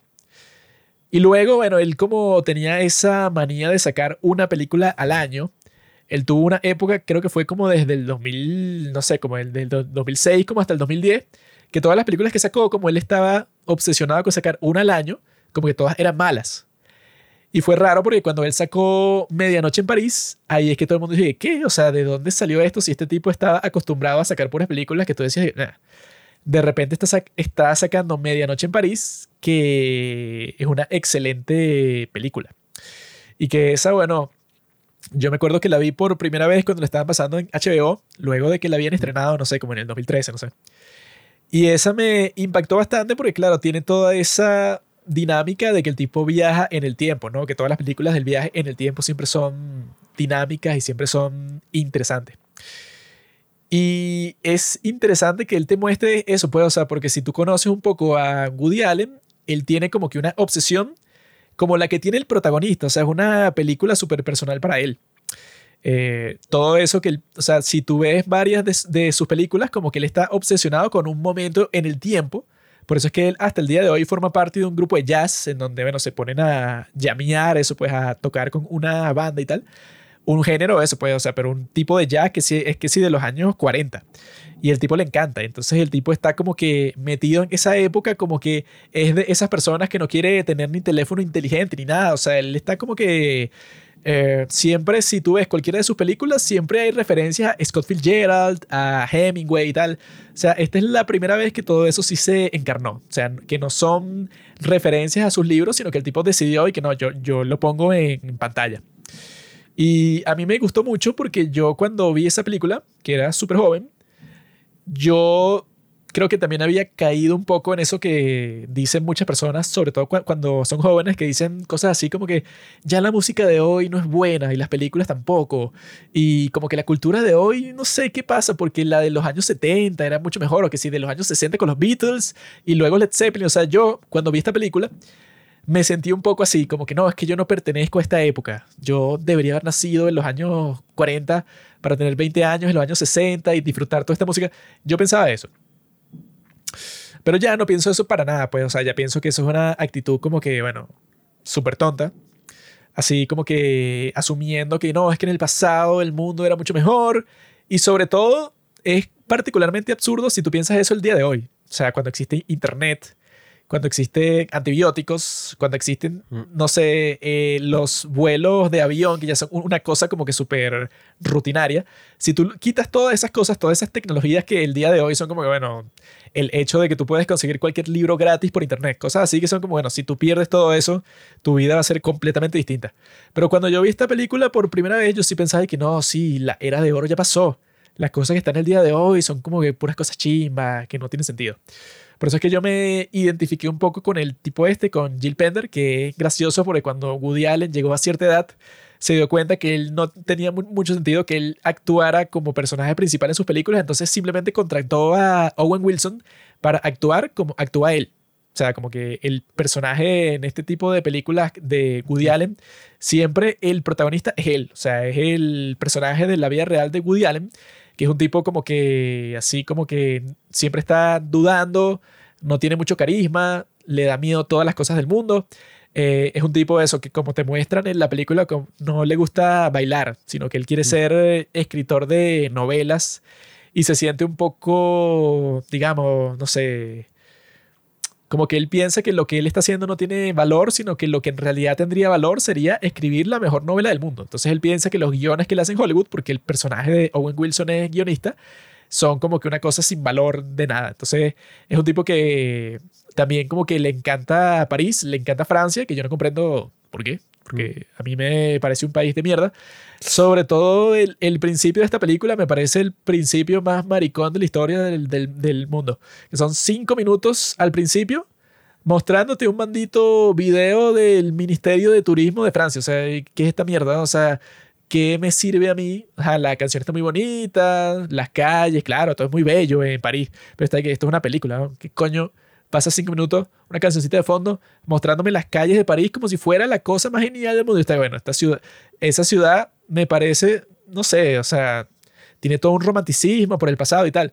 Pero yo lo que escuchaba de París es que es un pedazo de mierda. O sea, es que sí, todo sucio, todo huele mal. No sé por qué le hacen como que tanta, no sé, alaban tanto a la Torre Eiffel. Yo una torre de mierda de metal ahí, no veo así como que sea la gran cosota que yo me quiero ir para allá y tomar las fotos. O sea, por, por ejemplo, el Coliseo me parece 100 mil trillones de veces superior, que eso es una estructura que se construyó no sé cuándo coño, pero fue hace miles de años y sigue en pie y es increíble. Me parece 3 mil millones de veces más interesante, pero por alguna razón la Torre Eiffel es más icónica. No entiendo. Ay, pobre Juanqui, no tiene cultura parisina. Porque esta película no es sobre, ajá, o sea, esas visiones realistas y todo esto. Es sobre un hombre que está perdido en su búsqueda por el arte. Porque, ajá, esta película es del año 2011. Yo me acuerdo de cuando apareció, se estrenó, mis padres estaban como que, ay, una película buena. Eh, o sea, porque mis padres son así como súper moralistas, ahorita quizás no tanto, pero sobre todo en esa época eran muy moralistas, así con el cristianismo, con todo. Entonces, si el personaje de la película hacía algo moralmente cuestionable, ya la película era mala. Pero en este ellos están, no, una película muy buena, o sea, todo muy bonito, o sea, nos encantó. Y nada, pues yo me acuerdo que la vimos Y, oye, se convirtió en una película icónica. Creo que es una de las películas que más he visto en mi vida. La he visto, no sé, 15 veces. Porque yo creo que es una de esas películas como películas de confort. Películas que no te cansas de ver. Y esa escena inicial, precisamente, es una de mis favoritas de la película. Pues esa tiene, tú la buscas en YouTube y tiene millones de vistas. Why are you gay? Porque, coño, París, si te pones a ver, o sea, es una ciudad llena de cultura. Una ciudad de mierda. Así ahorita esté sucia y llena de, no sé, inmigrantes y turísticamente sea una mierda si vas. Sorpresa. Es una. Gran parte de Europa es así. Es una ciudad que está llena de Mbappés por todas partes. Que si, imagínate si uno de esos negros te intenta robar, ¿no? Te jodiste, pues si comienzas a correr, ellos corren, o sea, si es Mbappé, lo rápido, el tipo corre como a cu- 40 kilo- kilómetros por hora, tú tratas de correr, te jodiste. Estás robado. Gran parte de esas ciudades son así. Tú ves las fotos y, ay, qué recha. Barcelona no es así. Coño, tú llegas a tu querida Roma y que, ay, sí, el Coliseo, la fuente de no sé qué verga. Y no es como en las películas. Quizás si vas como fuimos nosotros después, que fuimos que si a las 2 de la mañana, sí, pero esa vaina es que es Bueno, una pero marea de gente así. Solo ve esa fuente así. Una cagada. También para mí es más interesante que esa maldita torre de metal de mierda que fue No, creada en el no. siglo XX como, como si nada. En cambio, toda Roma Tú así. tienes cultura, bro. Cualquier sitio que tú ves en Roma y que no, esto se creó en el año 300 y que, ay, ¿cómo lo han mantenido? What? La, la antigüedad no es lo único que le da valor a la ciudad. En este caso es, oye, la gran diferencia y, y la enorme diferencia que existe entre una ciudad como París y, no sé, Los Ángeles. Donde, claro, arquitectónicamente hablando, no hay mucha comparación así en la construcción de una ciudad que está hecha casi que para peatones y donde hay librerías y cafés y todo esto. Y otras ciudades que son más como ciudades comerciales, pues, que es como lo que más hay así en Estados Unidos. Yo prefiero Nueva York que París, bro. Sí, bueno, pero en estas otras son más así como centros comerciales, vainas, de Walmart, puras cosas así que tienen una arquitectura similar. Incluso Son en Estados mejor, Unidos se burlan de que lo más común es el estacionamiento. O sea, hay casi que más espacio de estacionamiento en la ciudad. Lo más bello en los Estados Unidos son las cosa. gasolineras.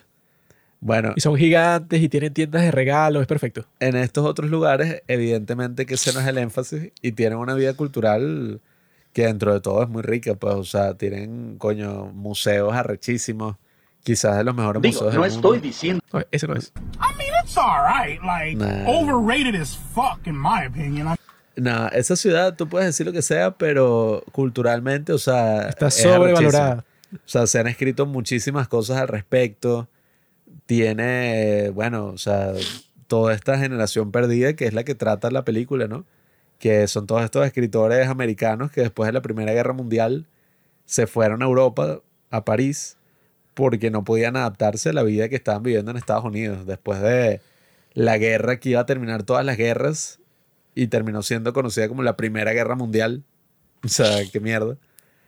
Después de eso, coño, volver a esa América donde dentro de todo estaban a punto de sufrir una gran depresión y mucha gente no se podía adaptar al estilo de vida después de lo que habían visto, pues así en la guerra. Y nada, se fueron a París, donde estaban como reunidos todos estos grandes artistas y tenían una vida cultural mucho más rica que la que tenían en Estados Unidos en esa época.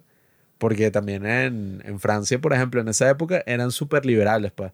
Y que si, incluso con lo de los negros y, y el jazz y toda esa cosa, es el eh, problema. los aceptaban muchísimo más que en Estados Unidos, que el racismo, bueno, era súper predominante en esa época. Muy bonito, pero el jazz y el blues, todo es de Estados Unidos. Claro, pero tuvo su, tuvo su gran recibimiento allá y allá Si tú fue que no prosperó oprimes también. a los negros, no crean eso. Nah, Sino si tú lo aceptas a todo como en Francia, lo que hacen es vender franelas en la calle y ya. nah. Pero si En lo- haces como en es Estados ahorita- Unidos, es en de repente 20, se convierten en estrellas. Eso es en los 20, ajá, mierderos de París, los 2000. Pero en los 1920, coño, unas vainas loquísimas, o sea, unas fiestas súper extravagantes, un pocotón de artistas y jazzistas arrechísimos así, una vida cultural súper envidiable. Entonces, bueno, claro, esta primera escena, ¿no? Podríamos decir, esta intro de la película, con esa gran canción icónica que es la protagonista coño, te muestra una visión y, y unas imágenes de París que, bueno, coño, arquitectónicamente no se puede negar que es arrechísima. O sea, es una de las ciudades más hermosas que hay así arquitectónicamente hablando. Y con más cosas, o sea, es como Nueva York, pues. Ciudades que se han idealizado hasta el punto de que, bueno, este carajo gringo va para allá y cree que está viviendo, bueno, en el epítome cultural del mundo. Y claro, tenemos como que el personaje de Inés, que es la esposa, que es una maldita, eh, que bueno, que nosotros estábamos hablando que como también lo escribió Woody Allen, la tipa es como el doble de maldita, pues no, no es muy creíble así como esposa, porque, ajá, o sea, la tipa hace unas cosas y que súper descaradas y no lo valora y tal. Es que no tiene sentido, en primer lugar, que él se vaya a comprometer con ella. ¿Y qué tienen en común ustedes? Si todas las cosas que a ti te gustan, a ella no le gustan y le disgustan, o sea, no es que ella es neutral, sino que él dice que no, es que sería fino vivir en París, y que París es una mierda. Y que no, pero me gusta caminar en la lluvia, y que caminar en la lluvia, ¿para qué? Y no, es que ella quiere ir a bailar, y él dice, no, no me gusta bailar. Todo, o sea, que es un personaje que no es creíble, por eso es que sí es la peor actuación de la historia de Rachel McAdams, porque el personaje es una mierda, porque en realidad no es ningún personaje, sino que es que el tipo, Woody Allen, no sé, está frustrado con alguno de los matrimonios que él tuvo, que él tuvo varios, y habrá basado ese personaje que si Mia Farrow, pues, no sé, en alguien así que lo fastidia bastante. Bueno, es porque que el no tipo- tiene ningún sentido como el tipo mientras va pasando en la película, el 90% de las interacciones que él tiene con su esposa, bueno, con su prometida, sobre que, no, pero qué fastidioso. Él quiere salir a pasear por la calle, qué fastidio. Y él no quiere ir para donde yo quiero ir. Y él no quiere comprar lo que yo quiero comprar. Y él quiere vivir en otra parte. Y yo, bueno, ustedes no son compatibles, dejen de inventar. Es que tú viendo la película te das cuenta de que él simplemente está haciendo lo que se supone que debe hacer. Buscarse una novia catira o rubia, pues, candente, de buena familia y vivir la vida de Hollywood, pues, o sea, una vida como la vive esta tipa y su madre completamente materialista. Bueno, él fácilmente podría hacer eso con otra rubia que no sea tan fastidiosa en esta. No, bueno, es que el gran debate que presenta la película antes de entrar a la parte de la nostalgia, que es como la parte más interesante, ¿no? O sea, por la que ha sido conocida esta película. Es esa, pues, o sea, el tipo vive una vida así donde ni siquiera se siente muy feliz porque siente que está escribiendo unos guiones de mierda por dinero, o sea, solo para enriquecerse y que es una vida materialista que lo deja vacío. Y él lo que está buscando en verdad es como una vida que lo llene, pues, o sea, artísticamente, culturalmente. Un poco lo que obtiene al final. O sea, que se, coño, obtiene a Lia Sedó, que también ajá, es rubia, pero es como el antónimo completamente de esta otra porque es así toda una rarita que le gusta, qué sé yo, eh, también. Y que, ay, Cole Porter y toda esta vaina, ay, le gusta mojarse en la lluvia en París. Es así quirky. Y nada, eh, está ese aspecto, que es un poco lo que él consigue al final. Pero bueno, el gran fuerte de esta película, una de las razones por la que es tan célebre, es que nos muestra el síndrome este que llaman el síndrome de la edad dorada, que es el de pensar que el pasado fue mejor que la actualidad y que siempre no, o sea, el pasado, el pasado. Que eso es súper interesante, porque si te pones a ver, la nostalgia en sí significa ese efecto. O sea, cuando tú sientes nostalgia por tus días de colegio. No, es que hay la secundaria o la escuela, o cuando yo era niño, era lo mejor del mundo. Te aseguro que cuando tú estabas en el, no sé, o sea, en quinto grado de primaria, tú pensabas que era, no sé, o sea, la vida más mierda. O sea, yo me acuerdo, yo cuando estaba en bachillerato ya estaba y que, "Ah, ya quiero que se termine esta mierda. Luego me tengo que parar súper temprano. eh, es un, estoy súper oprimido, es una porquería. Y yo la otra vez leí un artículo sobre eso que el carajo decía, mira, yo estaba soñando la otra vez y de coño, me encantaría volver a la secundaria. Y yo recordé que yo en la secundaria era un perdedor y lo odiaba y todos los días deseaba que se acabara. Y es porque precisamente lo que propone este artículo es que la nostalgia es como la forma, pues, que tiene nuestro cuerpo, nuestro cerebro, no sé qué coño, de hacer más soportable el pasado. Entonces, claro, ellos te muestran el pasado solamente las partes buenas y las partes así más divertidas, las partes más importantes, cautivadoras del pasado y por eso es que uno siente nostalgia. Pero en verdad el pasado no fue completamente así, el pasado tuvo sus grandes dosis de mierda y de dificultades y tal. Y eso es lo que pasa con este síndrome, ¿no? Cuando tú ves el pasado y que no, es que antes la música era mucho mejor, el cine era mucho mejor en el pasado. Claro, obvio, tú estás viendo las mejores películas de la década. De, no sé, o sea, ay, es que los años, los 70 fueron la mejor época del cine. Claro, tú estás viendo todas las obras maestras de los 70. Pero ahora ve todas las películas de mierda que salieron en los 70 de las que nadie habla. Lo mismo con la música, Lo mismo con todo, pues.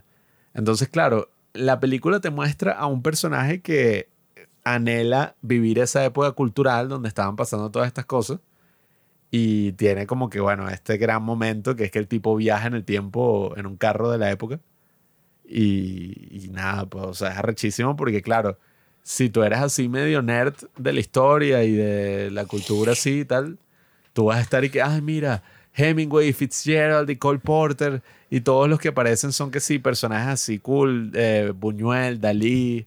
Aparecen como que todos estos actores haciendo cosplay de estos tipos así de los años 20. Y es súper cool porque ese es como el sueño mojado de todos estos tipos así pretenciosos, pues. O sea, es como si yo me teletransportara y estuviera que sí con Spielberg, George Lucas, Scorsese, y que, eh, pues, marico, fumando marihuana. Que voy a hablar yo con esos perdedores. Coño. O bueno, siendo más pretencioso, estaría en la antigua Grecia, teniendo sexo con Sócrates. siendo, bueno, probablemente siendo abusado por Sócrates si fuera menor de edad. Pero nada, pues, o sea, tenemos estas escenas que son súper cool, en las que, claro, el personaje va entendiendo que hasta en esa época los tipos consideraban que era una mierda. Y decían, no, el pasado tenía mejores artistas, la Belle Époque. Teníamos a Lautrec, teníamos a Rodin, teníamos a todos estos tipos. Entonces, oye, es súper cool como te muestran todo ese efecto. Tiene actores de alta categoría, o sea, aparece la bicha esta francesa Marion Cotillard, que está súper buena y en la película es súper cool el personaje. Y, y nada, o sea, es como súper cool que Woody Allen te quiera hablar de todo esto y en vez de mostrarte un drama así donde hablan de todos estos temas, literalmente el personaje vive eso. Vive una experiencia de viaje en el tiempo que lo cambia y se da cuenta de que, marico, ajá, o sea, en la actualidad, en tu tiempo, están pasando cosas asombrosas y, tú tienes que ser, al final, como todo, ¿no? Eh, un hombre de tu tiempo. Tú no puedes vivir en otra época o en otra cosa así porque si no eres alguien impotente. Entonces es como relacionándolo un poco con el tema del amor, yo diría que es el amor eh, al pasado y, y a la respuesta esta que crea tu cuerpo, ¿no? O sea, que de alguna forma hace más soportable el pasado. Y nada, o sea, yo creo que el arte, como aparece en esta película, es una gran forma de, de demostrar ese amor. O sea, si tú registras el presente así, en grandes obras de arte, en literatura, en películas, en todo, coño, obviamente que, que la gente del futuro va a decir como no, o sea, qué locura, o sea, qué arrecha esa época. Con todas sus dificultades y sus mierdas incluidas. O sea, imagínate vivir en los años 20. O sea, en medio de la Primera y la Segunda Guerra Mundial. No sé qué edad tendrías tú, ponte que tenemos la misma edad ahorita. Eso nos asegura un ticket, una entrada directa a la Segunda Guerra Mundial y a la mierda. Sobre todo en Europa, o sea, qué cagada. No tendría ningún problema con ser soldado. Coño, imagínate. En Sobre todo contra Hitler. Toda la ocupación alemana, toda esa mierda. ¿Qué tiene de malo eso? Ahí tienes toda la oportunidad para convertirte en un héroe. Ah, serías un partisano. Bueno, a mí lo que me gusta es que si tú no, no sé, quieres descubrir nuevas referencias culturales y nuevas cosas, esta película está full. Está llena de personajes y de cosas que si tú te pones a leer las cosas de Hemingway, de Fitzgerald, en algún momento aparece T.S. Eliot, eh, la música de Cole Porter, que también es súper buena. Si tú te pones a ver un poco quiénes son los personajes que aparecen ahí, Dalí, Luis Buñuel, y ver ese trasfondo cultural tan rico, vas a tener también tremenda experiencia porque vas a poder ampliar y, y prácticamente tener tu propio viaje al pasado. Porque eso es como lo, lo loco, ¿no? Incluso sobre todo de la lectura. Que tú lees un libro de hace 20, 30, no sé, 600 años y tú estás entrando en la misma mentalidad del que lo escribió. O sea, tú estás entrando en la cabeza y en las palabras del que lo escribió. Entonces tienes como que una conexión con el pasado que yo creo que es como lo más cercano que tenemos del viaje en el tiempo.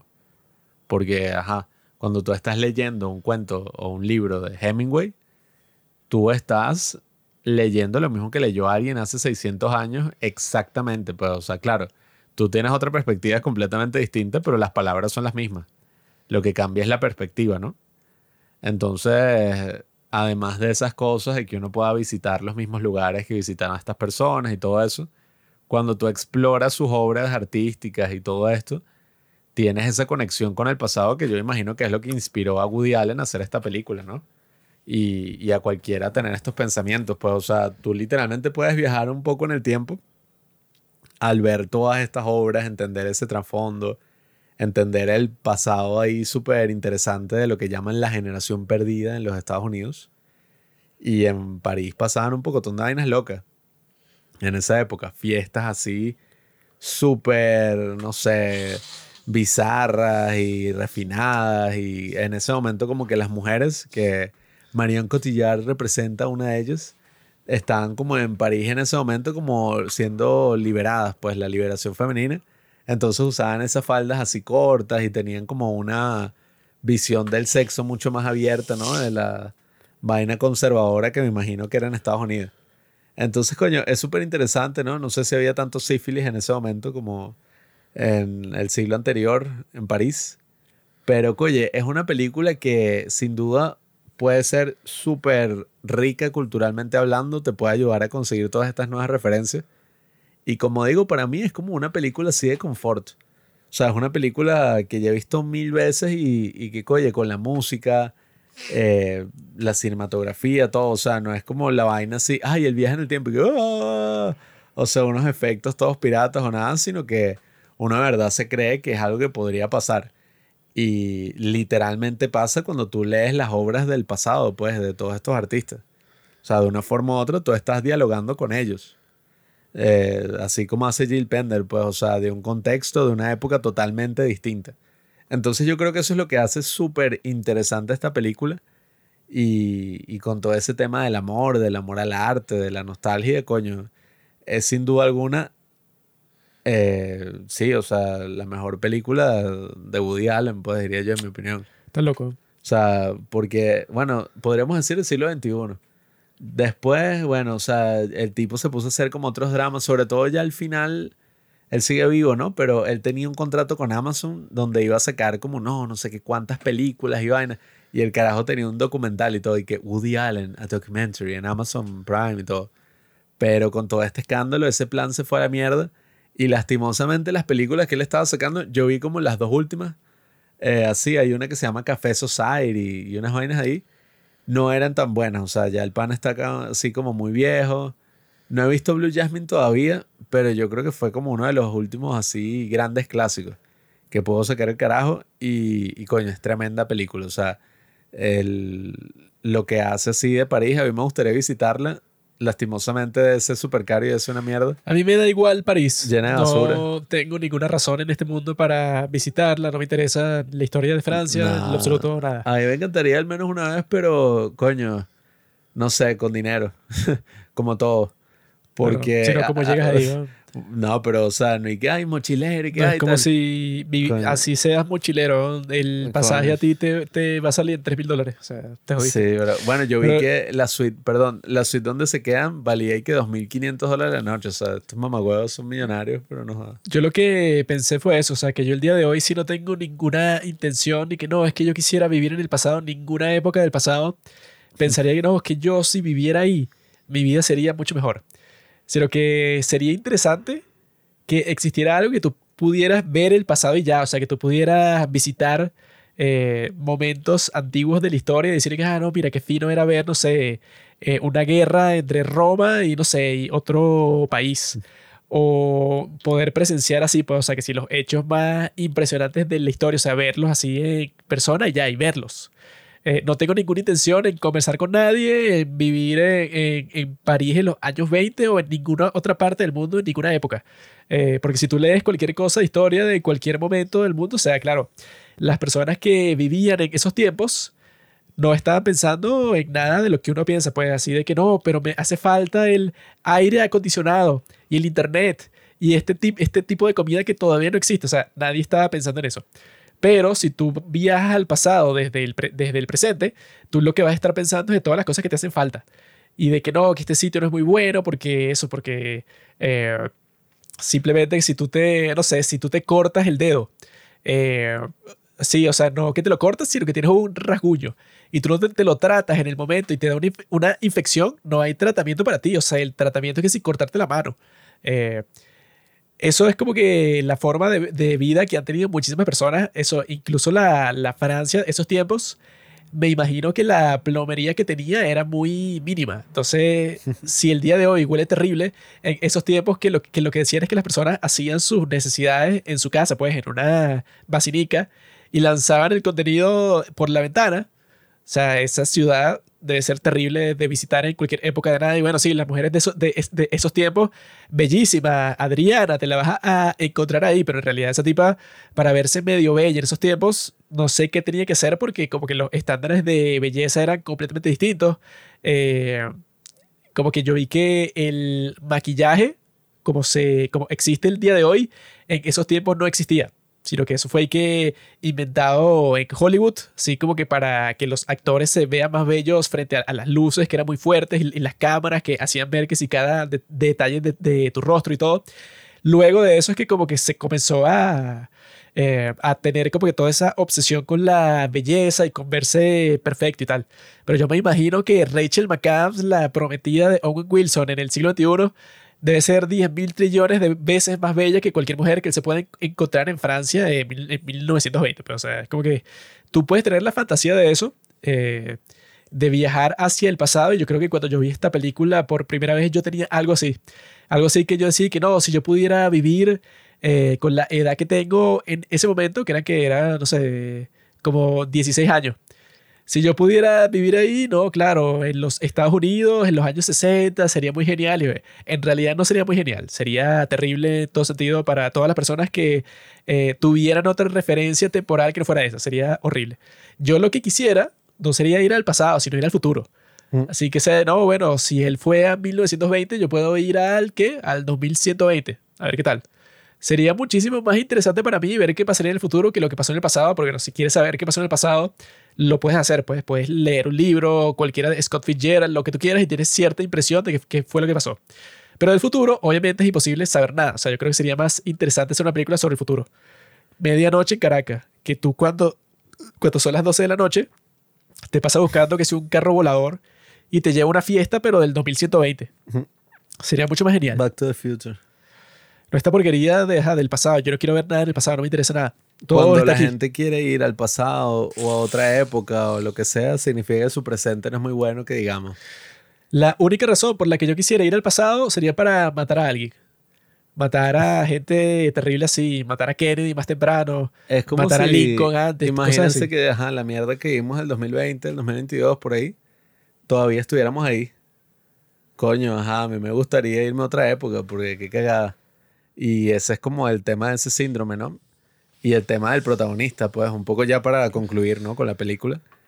El protagonista al final entiende que, bueno, él tiene que ser parte de su tiempo y, y volverse ese artista que quiere ser, crear esa obra que quiere ser y, y ya. No puede estar obsesionado ahí con una época que no le pertenece y con todos estos artistas que, claro, son excelentes y pueden darnos muchísimo y sobre todo darnos muchas ideas y cosas para nuestro tiempo, pero nuestros problemas son otros. Eh, o sea, tenemos que avanzar, pues, progresar. Esa es la naturaleza de todo. Entonces es muy cool que al final el, el tipo diga, bueno, marico, ¿qué coño? Me voy a quedar aquí en París escribiendo mi novela con mi nueva Susita. con mi... Bueno, que el tipo también es maldito, ¿no? Y que el día hace dos. Tenía que conseguirse una que no estuviera tan tan. Pero... Así cualquiera. ¿no? sí. No, estoy entre Rachel McAdams, Marion Cotillard y Lia Seydoux. Parece la marica de Hair. Sí, no. No, estoy entre las tres actrices más famosas y más atractivas del año. Owen Wilson es feo, pero tampoco es que el tipo es un galán. No, pero tiene un encanto americano. Porque es rubio así Ok. y tiene acento americano. Eso es lo que le gusta a las... Bueno, es que eso... A los franceses odian a los americanos. Sí, bueno, me han dicho. pueden decir mucho de Francia. No, sí, es el mejor país del mundo, ah, claro. Piensan que Va- los gringos son estúpidos. Va un tipo como Owen Wilson a Francia, ese se consigue a cualquier mujer del mundo. Porque... Ah. Claro que sí, 100%. Paja. Porque todos esos... bueno, es millonario, pero- No, no, no. Owen Wilson y ya. Tipo sin plata ni nada. Nah. Porque cualquier, eso es lo gracioso, que tú ves cualquier país de Europa, que los tipos tienen como que su orgullo así de que no, que somos el, el mejor país y tal, ¿no? Pero yo lo que he visto es que los tipos, cualquier medio chance que tienen de mudarse para los Estados Unidos, lo hacen. O sea, puedes ver los números de migración y las encuestas que hacen y que en qué país te encantaría vivir si no fuera el tuyo, pues, o sea, si no fuera Francia. Y todo el mundo dice, "Es- Estados Unidos. O sea, como que si tú tuvieras la oportunidad de que te den una green card, la tomas. Y todo el mundo dice que sí. Yo vi un video de YouTube que era sobre la lotería de las visas para los Estados Unidos. Y era una persona de Canadá, otra de Francia y otra creo que de Australia. Y las tres personas decían, y bueno, a mí me gusta mi vida en el país en donde estoy, muy chévere. Pero si tuviera el chance de vivir en los Estados Unidos, eh, de una, pues, o sea, que me den la residencia, todo, la tomo, pero sin pensarlo un segundo. Eh, yo vi que eso, pues, o sea, que el nivel de diferencia de GDP de Europa completa y de Estados Unidos es de un 80% de diferencia. O sea, el- la diferencia, eh, obviamente, a favor de los Estados Unidos es de 80%. Entonces, claro, o sea, todos los tipos que quisieran vivir en Estados Unidos por los sueldos más altos que, reci- que recibirían por cualquier cosa que estén haciendo. Pero claro, si tú no tienes ese chance, cuando te pregunten, tú dices que no, vale, yo soy el nacionalista francés, yo amo mi país, yo quisiera vivir en París para siempre por la historia y la cultura y tal, pero en realidad, bueno, si tuvieras la oportunidad, te apuesto que vivirías en los Estados Unidos, ganarías mucho más dinero, serías mucho más feliz. Porque la gente en los Estados Unidos es mucho más feliz. Ese Gil Pender con su estupidez de vivir en París, bueno, no sé ni para qué. Ah, no, claro. Vivir en París con los sueldos de Estados Unidos sería genial. O sea, eh, estaría, tendrías una ventaja sobre la persona promedio en París, pero increíble. Pero ser un parisino en París debe ser una pesadilla. Es horrible. Y yo creo que con eso podemos pasar a, bueno, la película en donde sí hablan de una ciudad mucho más hermosa y icónica, que es Nueva York, que es con esta película Whatever Works, que el que la protagoniza es Larry, ¿no? Larry David. Así se llama, ¿no? Larry David, que es el tipo ese del... Esa serie que ajá, está centrada en su vida. Y no sé, yo nunca he visto esa serie. ¿Cómo es? Curve Your Enthusiasm. Curvea tu entusiasmo. Nunca he visto esa serie. Sin embargo, yo creo que el personaje podríamos decir que es el mismo. Porque ajá, es un viejo ahí todo amargado. Es que yo creo que uno tiene que tomar en cuenta con estas películas y casi todas las de Woody Allen es que estas no son películas así cinematográficas como es una película de Christopher Nolan, por ejemplo. Así de que no, sí, esto es puro cine, así que solamente con, los- con los planos y la forma en que están editadas las escenas, así es que él decide contarte la historia, no. Sino que las películas de, de Woody Allen, estas dos creo que entran ahí fácilmente, son películas teatrales. Entonces, o sea, son como que tienen una moralidad, tienen una moraleja que te están comunicando. Y los personajes como tal no son tanto como que personajes así, como que personas reales que tú pudieras conocer. O sea, no, no tratan de tener ese sentido de realismo. Y esta particularmente, la de Wha- Whatever Works, no lo tiene en ningún sitio. O sea, no- Rompen la cuarta pared en la primera escena. tú no piensas que no, claro, estos son personajes reales que existirían, sino que son estereotipos de, bueno, del protagonista que es un judío de Nueva York que odia a todo el mundo, que bueno, eso es como súper común, o sea, siempre se burlan de ese estereotipo. La que él conoce, Melody, St. Anne Celestine, esa es una estereotipo de estas tipas del sur que, bueno, como que la muestran como una estúpida. Una tipa que llegó a Nueva York porque ella vi- viene de un pueblo en Mississippi en donde no hay nada y está escapando de su familia, que son unos super mega cristianos locos. Y así son todos los personajes que te muestran. Son como que la versión súper exagerada de cosas que existen, pero que las exageran para darte un mensaje, así como que, eh, ¿qué es lo que, qué es lo, qué es lo que pasaría cuando un personaje súper estereotípico así, como que se enfrenta con una situación totalmente distinta que en el caso de toda la familia de esa chica que se encuentra con el judío este, todos ellos cambian completamente, pues, y cambian para mejor, o sea, como que se encuentran a sí mismos, se convierten en una versión más auténtica de sí mismos. Eh, y ese es el mensaje de la película, que es un poco extraño, o sea, que yo la he visto muchas veces y cada vez que la veo como que siento que el mensaje es cada vez más estúpido, porque te trata de hablar de ese tema del amor, pero desde la perspectiva del maldito viejo ese, del protagonista. Que el maldito viejo ese es un tipo, o sea, que el chiste es que él odia a todos y todo, o sea, todas las cosas y odia a todas las personas. Y él te lo va mostrando eso con sus amigos y tal, y, pero el tipo lo que hace es que si la persona más fastidiosa del mundo, el tipo lo que hace es, que, es quejarse y no le gusta nada, odia todo eso, que si a, a cualquier persona que conoce la odia, trata mal a todo el mundo. Cualquier cosa que le dicen para hacer, no, que si tú quieres ir para el cine y que no, yo solo veo películas de los años 30, o sea, como que una persona así que, bueno, está llena de odio que se divorció de su esposa y que el tipo está como no, bueno, eso fue una tragedia, pero eh, eso iba a pasar tarde o temprano porque nosotros no éramos compatibles y al final todas las cosas en el mundo terminan. Un tipo es un nihilista, o sea, cualquier cosa que él menciona, cualquier comentario y que la muerte está cerca y no importa que me haya divorciado porque al final los dos nos íbamos a morir. Es un tipo que, bueno, que tú no quisieras estar cerca de él. Claro, es que el tipo es que fue candidato al premio Nobel por física y es que no, yo fui profesor en teoría de cuerdas, yo sé todo de la mecánica cuántica. Y esa perspectiva que tú dices sobre el amor y sobre todas estas cuestiones que habla la película, es interesante porque, ajá, o sea, es que hay tantas posibilidades que había y mira, nos conseguimos y tal.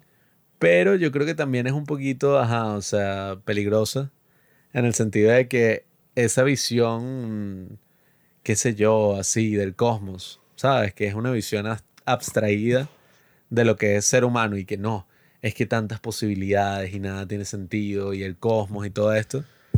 Eso siempre es interesante, pero al mismo tiempo es como un poco tonto porque si tú ves la vida así, vas a verla como que carece de sentido a veces, ¿no? Un poco como está el personaje, ¿no? Que ya es un viejo, ya está ahí desprendido de la vida. Así son casi todos los viejos. Sí. Que al final es como que no, sí, nada importa y todo es una mierda y las únicas personas que sirven son yo y mi familia ya. Entonces el tipo se encuentra a Melody y Melody es como que la ponen como que la estúpida, la ingenua que no, que no sabe nada y que este tipo la tiene que educar para que ella aprenda cómo funciona la ciudad. Porque ella como viene del sur, cualquier cosa que ella quiera hacer, bueno, se van a, o sea, como que la, se van a tomar ventaja de ella. Entonces el tipo la encuentra como una vagabunda en la calle y él al principio está de que no, esta tipa, que fastidiosa y tal, pero como la tipa es bonita, con el tiempo ellos dos como que crean una relación, pero una relación de mierda. Eh, que el tipo eso como que actúa como si no le importa que ella salga con un tipo ahí que conoció mientras paseaba perros y tal. Y cuando ella vuelve, el tipo está como que, no, sí, ¿qué, qué tal te fue? Y ella le da un discurso exactamente como, como los que él da, pues diciendo que la sociedad es una mierda, porque ella fue con un, eh, eh, tipo para un concierto y la, música era una porquería, porque la generación de hoy no sabe nada de arte y las personas con las que fueron eran fastidiosas porque les gustaban todas las cosas, o sea, era gente súper positiva, qué fastidio. Y en realidad ellos son unos gusanos estúpidos. Ella le da ese discurso a él y él queda totalmente enamorado de lo que le está diciendo porque le está encantado eh, de que la doctrina. De que le lavó el cerebro a la ideología más estúpida de la historia, que es, bueno, que todo es una porquería. Pero eso, o sea, como que los personajes, la forma en que tú puedes ver una película así, eso que yo creo que es la forma correcta de ver cualquier película, es que, bueno, si la película te presenta unos estereotipos, tú no deberías estar y que, no, pero eso no es realista. Ella es como que muy estúpida y tal. Y bueno, no, ese es todo el punto. Ella representa a esa chica del sur ingenua que viene para Nueva York porque ella cree que su vida puede ser mejor. Ella interpreta a ese personaje y el judío Larry David interpreta al opuesto completo, que es el tipo que odia toda su vida y que piensa que todo es lo mismo, o sea, que no importa dónde vivas, pues el tipo cuando conoce esta Melody, él y que no, sí, en el pueblo ese, o sea, la insulta, no sé, como 500 veces cuando se conocen por primera vez y que el pueblo se de mierda donde tú vives y no me interesa en lo absoluto, seguro eso, tu competencia y que de belleza, de qué, o si tú eres de un pueblo, tú aquí no eres nada, en Nueva York hay muchísimas mujeres más bellas que tú, tú eres... Aquí tú eres un cuatro. El tipo la insulta, pero como si fuera un pedazo de mierda. Y claro, o sea, lo que pasaría en la vida real si pasa eso, es que la tipa dice, estás loco y se va. Pero en la película, claro, la tipa como que ni siquiera entiende los insultos porque el tipo es muy culto y la insulta de cierta manera en donde ella simplemente no entiende ya y piensa que le estás haciendo un chiste y listo. Y con el paso del tiempo, bueno, ahí es que va mostrando cómo ella se adapta a la vida de ciudad y tal. Y se adapta a que el tipo es un loco y que le da como que unos ataques de pánico en la noche y lo tienen que llevar para la emergencia porque el tipo siempre piensa que tiene una enfermedad nueva. Y luego la encuentra su madre, que yo creo que su madre ahí es la mejor actriz de la película, porque yo creo que para los actrices, eh, los actrices, para los actores que están acostumbrados a hacer películas, eso, donde los personajes son como que más reales, sus actuaciones con personajes como este son un poco cringe. La actuación de Evan Rachel Wood, como esa de Melody, a mí me pareció un poco cringe, porque era así como que, claro, o sea, el personaje tuyo es exagerado, no, no, no tiene nada así como que, nada gris, nada así como que no, es que hay algo muy complejo dentro de ti que tú vas a expresar como actor. Eso no está, sino que tú simplemente eres blanco o negro, pues, o sea, tú eres un estereotipo de tu personaje. Y le pasa algo parecido a ese de Rachel McAdams en Midnight Paris, que bueno, tú simplemente eres la tipa fastidiosa y todo lo que tú haces es fastidioso y tal, o sea, tú no tienes más profundidad. Pero en esta película yo creo que sí funciona porque, bueno, tiene como que un mensaje más claro con respecto a eso, pues, o sea, no es como que una característica extraña y ya. Y cuando llegan los padres de ella, bueno, se ve que son así, pues, o sea, como que el, el estereotipo de los sureños así que llegan para Nueva York y este maldito, el protagonista, cuando los ve a ellos y que no, sí, ustedes son seguros que les gustan las armas y votan por los republicanos, pues son unos idiotas, son unos tipos cristianos que no saben que la religión no sirve para nada, o sea, pero se los dice en su cara. Y la razón por la que eso es así es porque, claro, es como si fuera una obra de teatro. Pero lo extraño es que el mensaje de esta obra de teatro, que bueno, que Woody Allen ha adaptado obras de teatro al cine antes y esta parece ser algo así. El mensaje es que tú, al vivir en tu pueblo de mierda, estás como que atado por las circunstancias, pues, o sea, por las cadenas que te ponen ahí. Si vivieras en un sitio libre como Nueva York, que es una ciudad súper liberal, encontrarías quién eres tú realmente y vivirías mejor. Lo cual, o sea, no sé qué tipo de mensaje de mierda es. O sea, que supongo que eh, esta salió en el 2009, creo. Sí. Eh, y la cuestión es que es gracioso porque, claro, Woody Allen debería ser que si uno, uno de los cineastas preferidos de toda esta gente de izquierda, que bueno, que si tú le mencionas el nombre Woody Allen a cualquier persona así súper de izquierda, que bueno, que de- defienden supuestamente los derechos de todo el mundo, van a pensar que si te gustan sus películas eres un pervertido. Pero Woody Allen en esos tiempos era que si el cineasta preferido de todos los demócratas de Nueva York, es que si la ciudad más demócrata del mundo, bueno, porque si el tipo hace una película como esta, y tú eres un demócrata de Nueva York, que bueno, que detesta totalmente a las personas de los pueblos y tal, tú ves esta película y tú dices, bueno, esta es la mejor película de la historia. O sea, esto es perfecto. O sea, esto es exactamente como es la vida. Si estos malditos inútiles que votan por los republicanos y tal vivieran en mi ciudad, se darían cuenta que uno es gay, el otro, la, la otra, la mamá, es una gran artista.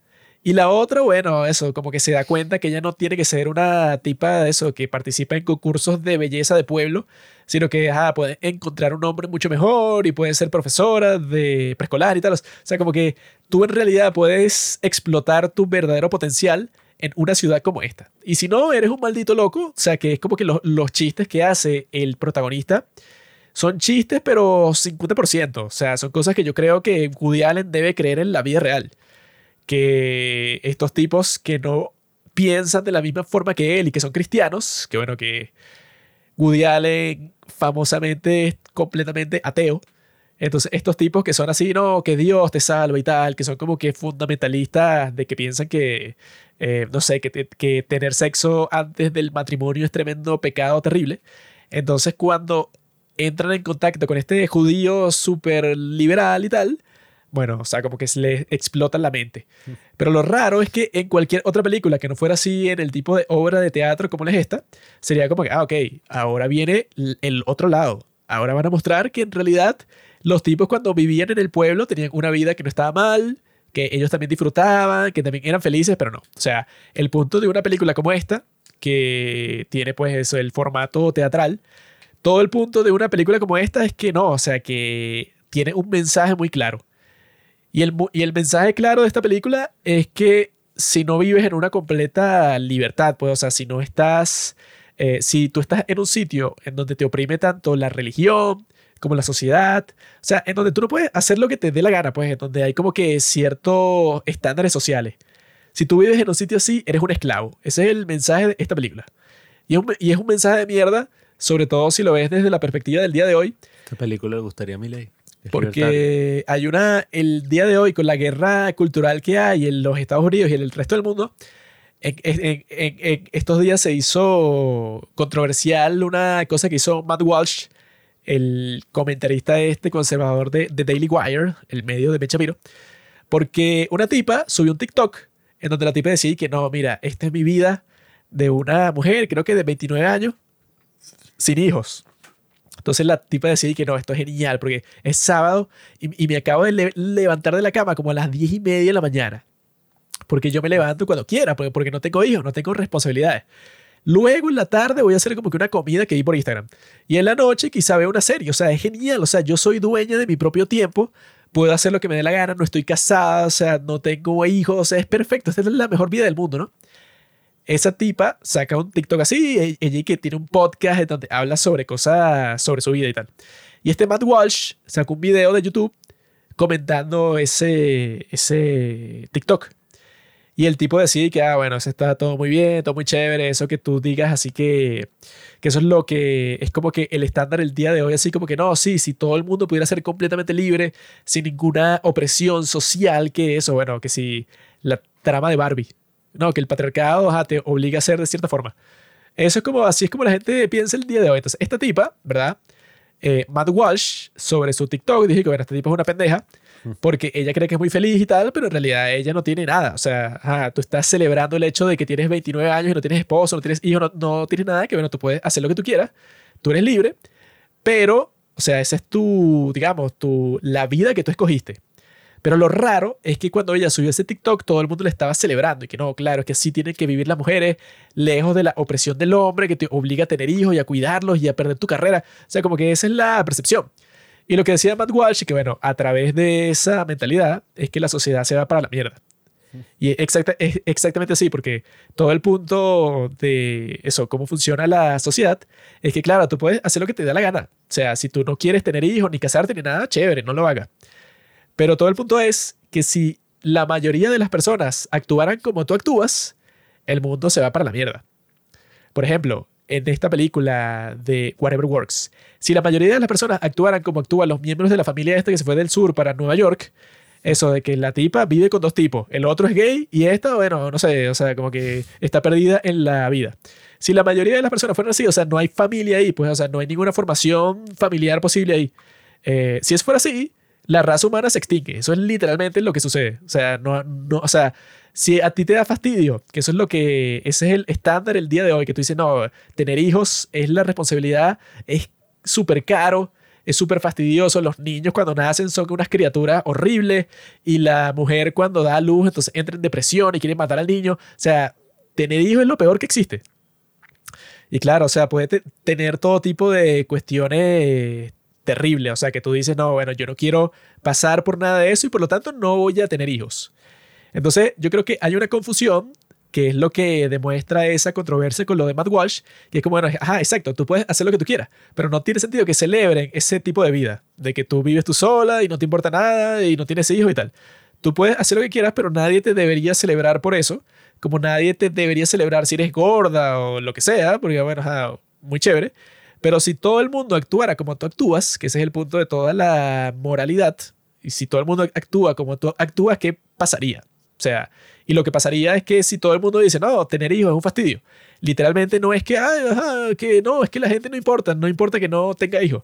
Si la gente en general le da fastidio tener hijos, literalmente lo que pasa es que la sociedad se va para la mierda. O sea, no hay nadie que trabaje, no hay gente joven, no hay gente que consuma, o sea, todo el sistema se desploma, se destruye y vuelve, no sé, como que a la subsistencia que existía que si en el siglo XVIII, pues, no sé, una cosa, sería que si la peor catástrofe de la historia humana para siempre, si las personas en el mundo celebran ese tipo de vida. Y ese tipo de vida de mierda es el que te ponen en esa película, que bueno, que es del 2009, en donde estos temas no se conversaban mucho. Pero el día de hoy que se están conversando bastante, es gracioso porque es que, bueno, ajá, eso que estás promoviendo tú, que, ah, no, sí, que sería fino que tú fueras libre y que no tuvieras que hacer nada y que los que te ponen a hacer cosas son unos autoritarios que te están destruyendo la vida, bueno, ajá, muy lindo. Eh, y tiene razón en el sentido de que ah, sería mejor, claro, o sea, en, ese sentido, como diría mi amigo Milei, no, sí, lo fino es que todo el mundo haga lo que quiera ya y que como que la, que la cultura en general y la forma en que las personas reaccionen a lo que tú haces, y que no, bueno, tú eres libre y si tú no quieres tener hijos, bueno, ¿quién quisiera tener hijos? Eso es una mierda, eso es una es- esclavitud. Y yo creo que esa es la posición general el día de hoy. Que eso, bueno, que yo creo que si tú le preguntas a cualquier eh, muchachita, no sé, de 21 años, Le dices, ¿tú quieres tener hijos? Yo creo que lo que te decide, ¿por qué carajo quisiera tener hijos? ¿Qué coño? Y yo creo que es porque se generalizó eso de que no, es que eso es una esclavitud. Y eso existía en el pasado. O sea, la razón, no sé, por la que la gente tiene hijos es porque los hombres forzaban a las mujeres para tenerlas débiles, para aprovechar, no sé, como que una historia toda loca. Eso yo creo que es el punto. O sea, que, claro, o sea, como que la contraposición es esa. Ajá, yo quiero hacerlo. Bueno, hazlo. Pero lo raro es que te celebren. Tú no deberías celebrar eso. Tú deberías celebrar socialmente lo que es mejor para la sociedad. Y lo que es mejor para la sociedad es que tú tengas una familia. Si la gente no tiene familia, la sociedad no existe, se destruye. Bueno, yo con el tema de los hijos no lo había pensado porque, bueno, no había visto eso de Matt Walsh, que es lo gracioso de esta película, de verla en el 2009, saber que es el año 2009, es como, ay, qué inocente, qué inocente, era todo así que mostrar esta película, ah, Qué gracioso esta Pero comedia. es que yo creo que si estrenan esta película el día de hoy, salen que si toda la gente de derecha en Estados Unidos y que boicoteen esa vaina, Sí, o sea, nos hace ver como unos idiotas. es muy gracioso como en esa época todo era así más inocente y esa especie de guerra cultural no se tenía. Entonces, claro, todo este tema de... Al final es más como... una- para mí me pareció como una comedia sobre la decadencia casi. Porque, ajá, eran felices, pero, coño, no hay nada... A ver, el tipo que, ajá, era gay, vaina, ok. Pero lo de la caraja, no sé, o sea, y, la forma en que todo ocurrió fue una mierda. Lo único que yo sí me quedé con la película así como, ajá, eh, interesante era que el personaje de Larry David es un vacilón. Es súper gracioso y eso de que rompe la cuarta pared y tal, también es un elemento súper cool, muy teatral. Y nada, me burda de risa que yo le estaba contando a Juanqui. Ahí hay todo este tema de que de repente aparece Henry Cavill que está enamorado de la tipa, pues de la catira. Y está ahí como que, ay, sí, esta chica es tan hermosa, parece un ángel, no sé. Y es demasiado gracioso porque es demasiado creepy. Es demasiado perturbador. Tú ves todas las acciones que hace el carajo. Es y que pareces un acosador de mierda. O sea, no tiene ningún sentido. Claro, es como dice el meme, ¿no? Es Henry Cavill. Pero incluso siendo Henry Cavill, yo estaba como, marico, qué mentira. O sea, tú le apareces así a una tipa y la tipa te va a mandar la mierda. Entonces, bueno, A ti. Coño. A él sea, no. El tipo se veía, coño, sospechoso. O sea, de repente se pareció de la nada, le contó toda la historia de la vida y que yo te vi hace meses en un café y tu mamá me dijo, son vaina, bueno. Si yo, como mujer, como mujer que soy, Henry Cavill se me acerca y me dice eso, yo digo, bueno, o sea, yo ni siquiera escucho lo que él está diciendo. Ted Bundy. Yo simplemente estoy pensando, ajá, sí, ajá, di lo que quiera. Vamos a tener sexo esta noche. Sí, bueno, es que en esencia eso fue lo que pasó con el personaje. Y bueno, fue un poco extraño, me dio mucha risa porque si no hubiera sido Henry Cavill, Exacto. Yo digo, incluso siendo Henry Cavill fue medio creepy, pero imagínate que fuera cualquier otro actor, el tipo era ya la historia del asesino, pues. Pero es que lo, así que lo más raro es que el tipo se le acerque y que, oye, mira estas dos prendas, estos dos pañuelos blancos. Eh, hay una chica que yo se lo quiero dar y la chica eh, vive con un señor y está casada, pero es un matrimonio sin amor. Y ella no le conviene. Y ella es una chica muy linda y quizá está Sí, frente a mí que, bueno, No hay nada más cualquier mujer diría que, ok, tú te sabes toda mi historia de vida. ¿Quién coño te la dio? Fue tu mamá. Bueno, es- eso no lo hace mejor, weón. O sea, Sí, ¿quién coño eres tú? rarón. Sí, Pero eso- como es Henry Cavill, no importa. Eso yo ni me acordaba de la película, eso me da mucha risa. Y nada, el personaje este de Boris, eh, ¿cómo es? Boris Yelnikov. El tipo, ajá, al final tiene como que todo este monólogo de que el amor es importante y de que donde sea que lo puedas dar, dalo, porque lo que sea funciona. todo es esto. el mensaje más vacío de la historia. Sí, Y que pero bueno, eso, ama, Es ama que- y pásala bien. esa perspectiva eh, que es así como súper inteligente, parece, ¿no? Como no, nada importa y tú creas tu propio significado y todo, me da risa porque se complica demasiado para darte un mensaje muy básico, que todo el mundo sabe, que es como que, bueno, lo que sea funciona. O que si ama, o sea, todo el amor que puedas dar, dale. Sí, es que bueno, eso gracias, de que el título sea Whatever Works, básicamente es que el protagonista, el tipo no cree nada.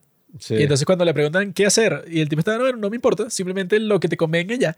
Y ese es el mensaje moral de la película, que es como que con todo, ah, mira, tú estabas casada y el tipo te engañó, bueno, entonces vive con dos hombres. Sí. ¿Y tú qué? No, sí, es que yo siempre he sido gay, pero estaba reprimido. O sea, unas cosas así que son así perfectas para comunicar el punto que no, bueno, o sea, si tú tienes cualquier problema en tu vida, es que tú te falta libertad. Entonces, si tú pudieras hacer cualquier cosa que tú quisieras hacer, sería feliz. Y yo creo, bueno, si eso fuera verdad, sobre todo el día de hoy, que ajá, en el pasado, si tú tenías un fetiche eso por ponerte un traje de animal y tener sexo con alguien, como los furries, tú ves que, bueno, quédate en tu casa enfermo y no sé, te meten que si en un, eh, ¿cómo se dice? Un- donde meten a los locos. Sí, o sea, te meten en un psiquiátrico.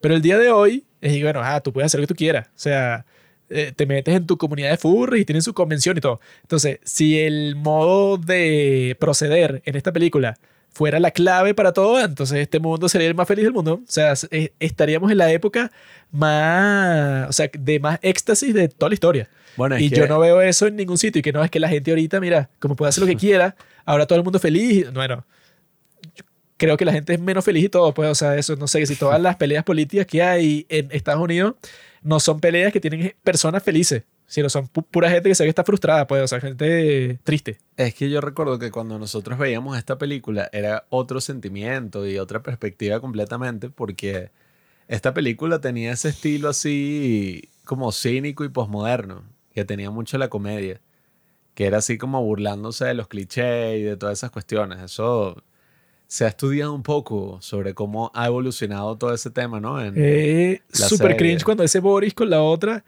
cualquier cosa que dice, eso es un cliché. Y estoy, Sí. ¿qué están hablando? Parece Sí. una pareja de idiotas, Es weón, que, eso- sí, hablen y ya. Eso era como toda una tendencia que dicen que ya poco a poco ha ido desapareciendo. Y era esa de que, ajá, ok, tú sacas una película deconstruyendo todo. Te burlas de todo, dices que todo es estúpido, es total, porque dices, bueno, ya la vaina se volvió tan cliché que tú sacas una película ya burlándote de lo cliché que es todo. Pero claro, eso quizás en el momento sí funcionaba y uno se reía y era como que, ay, qué inteligente esta película. Pero ¿qué pasa? Eso cansa, eso cansa muchísimo. Y ya cuando todo es una puta de construcción, como es el posmodernismo, es súper aburrido porque no estás construyendo nada. O sea, ese es como el, el gran error que tiene el posmodernismo, que es como que, ok, tú puedes deconstruir todo, el género, puedes deconstruir lo que te dé la gana. Excelente, excelente ejercicio de abstracción que hiciste. Pero si tú no construyes nada que lo reemplace y que sea mejor que lo que había antes, Bueno, eres un pendejo. pues, según o sea, este tipo, el protagonista, sí, o sea, el tipo construyó la alternativa. Que es que, bueno, tú simplemente lo que se te ocurra, hazlo ya. Sí, ah, gracias, Juan. Y eso es una estupidez. Coño, no, o sea, no sabía qué hacer. Ahora que tú me dices que haga lo que se me dé la gana, coño, perfecto. Para tú reemplazar algo, se supone que tiene que ver algo mejor. O sea, no es que tú lo destruyes y ya. Ahí tú no reemplazaste un coño, ahí tú destruiste. Pero lo bueno de esta película es que, a pesar de que su mensaje es bastante estúpido, la película sí es graciosa porque hace eso, lo que hace una obra de teatro así, que lo chistoso es que, obviamente, que todo está construido para que no te lo tomes en serio.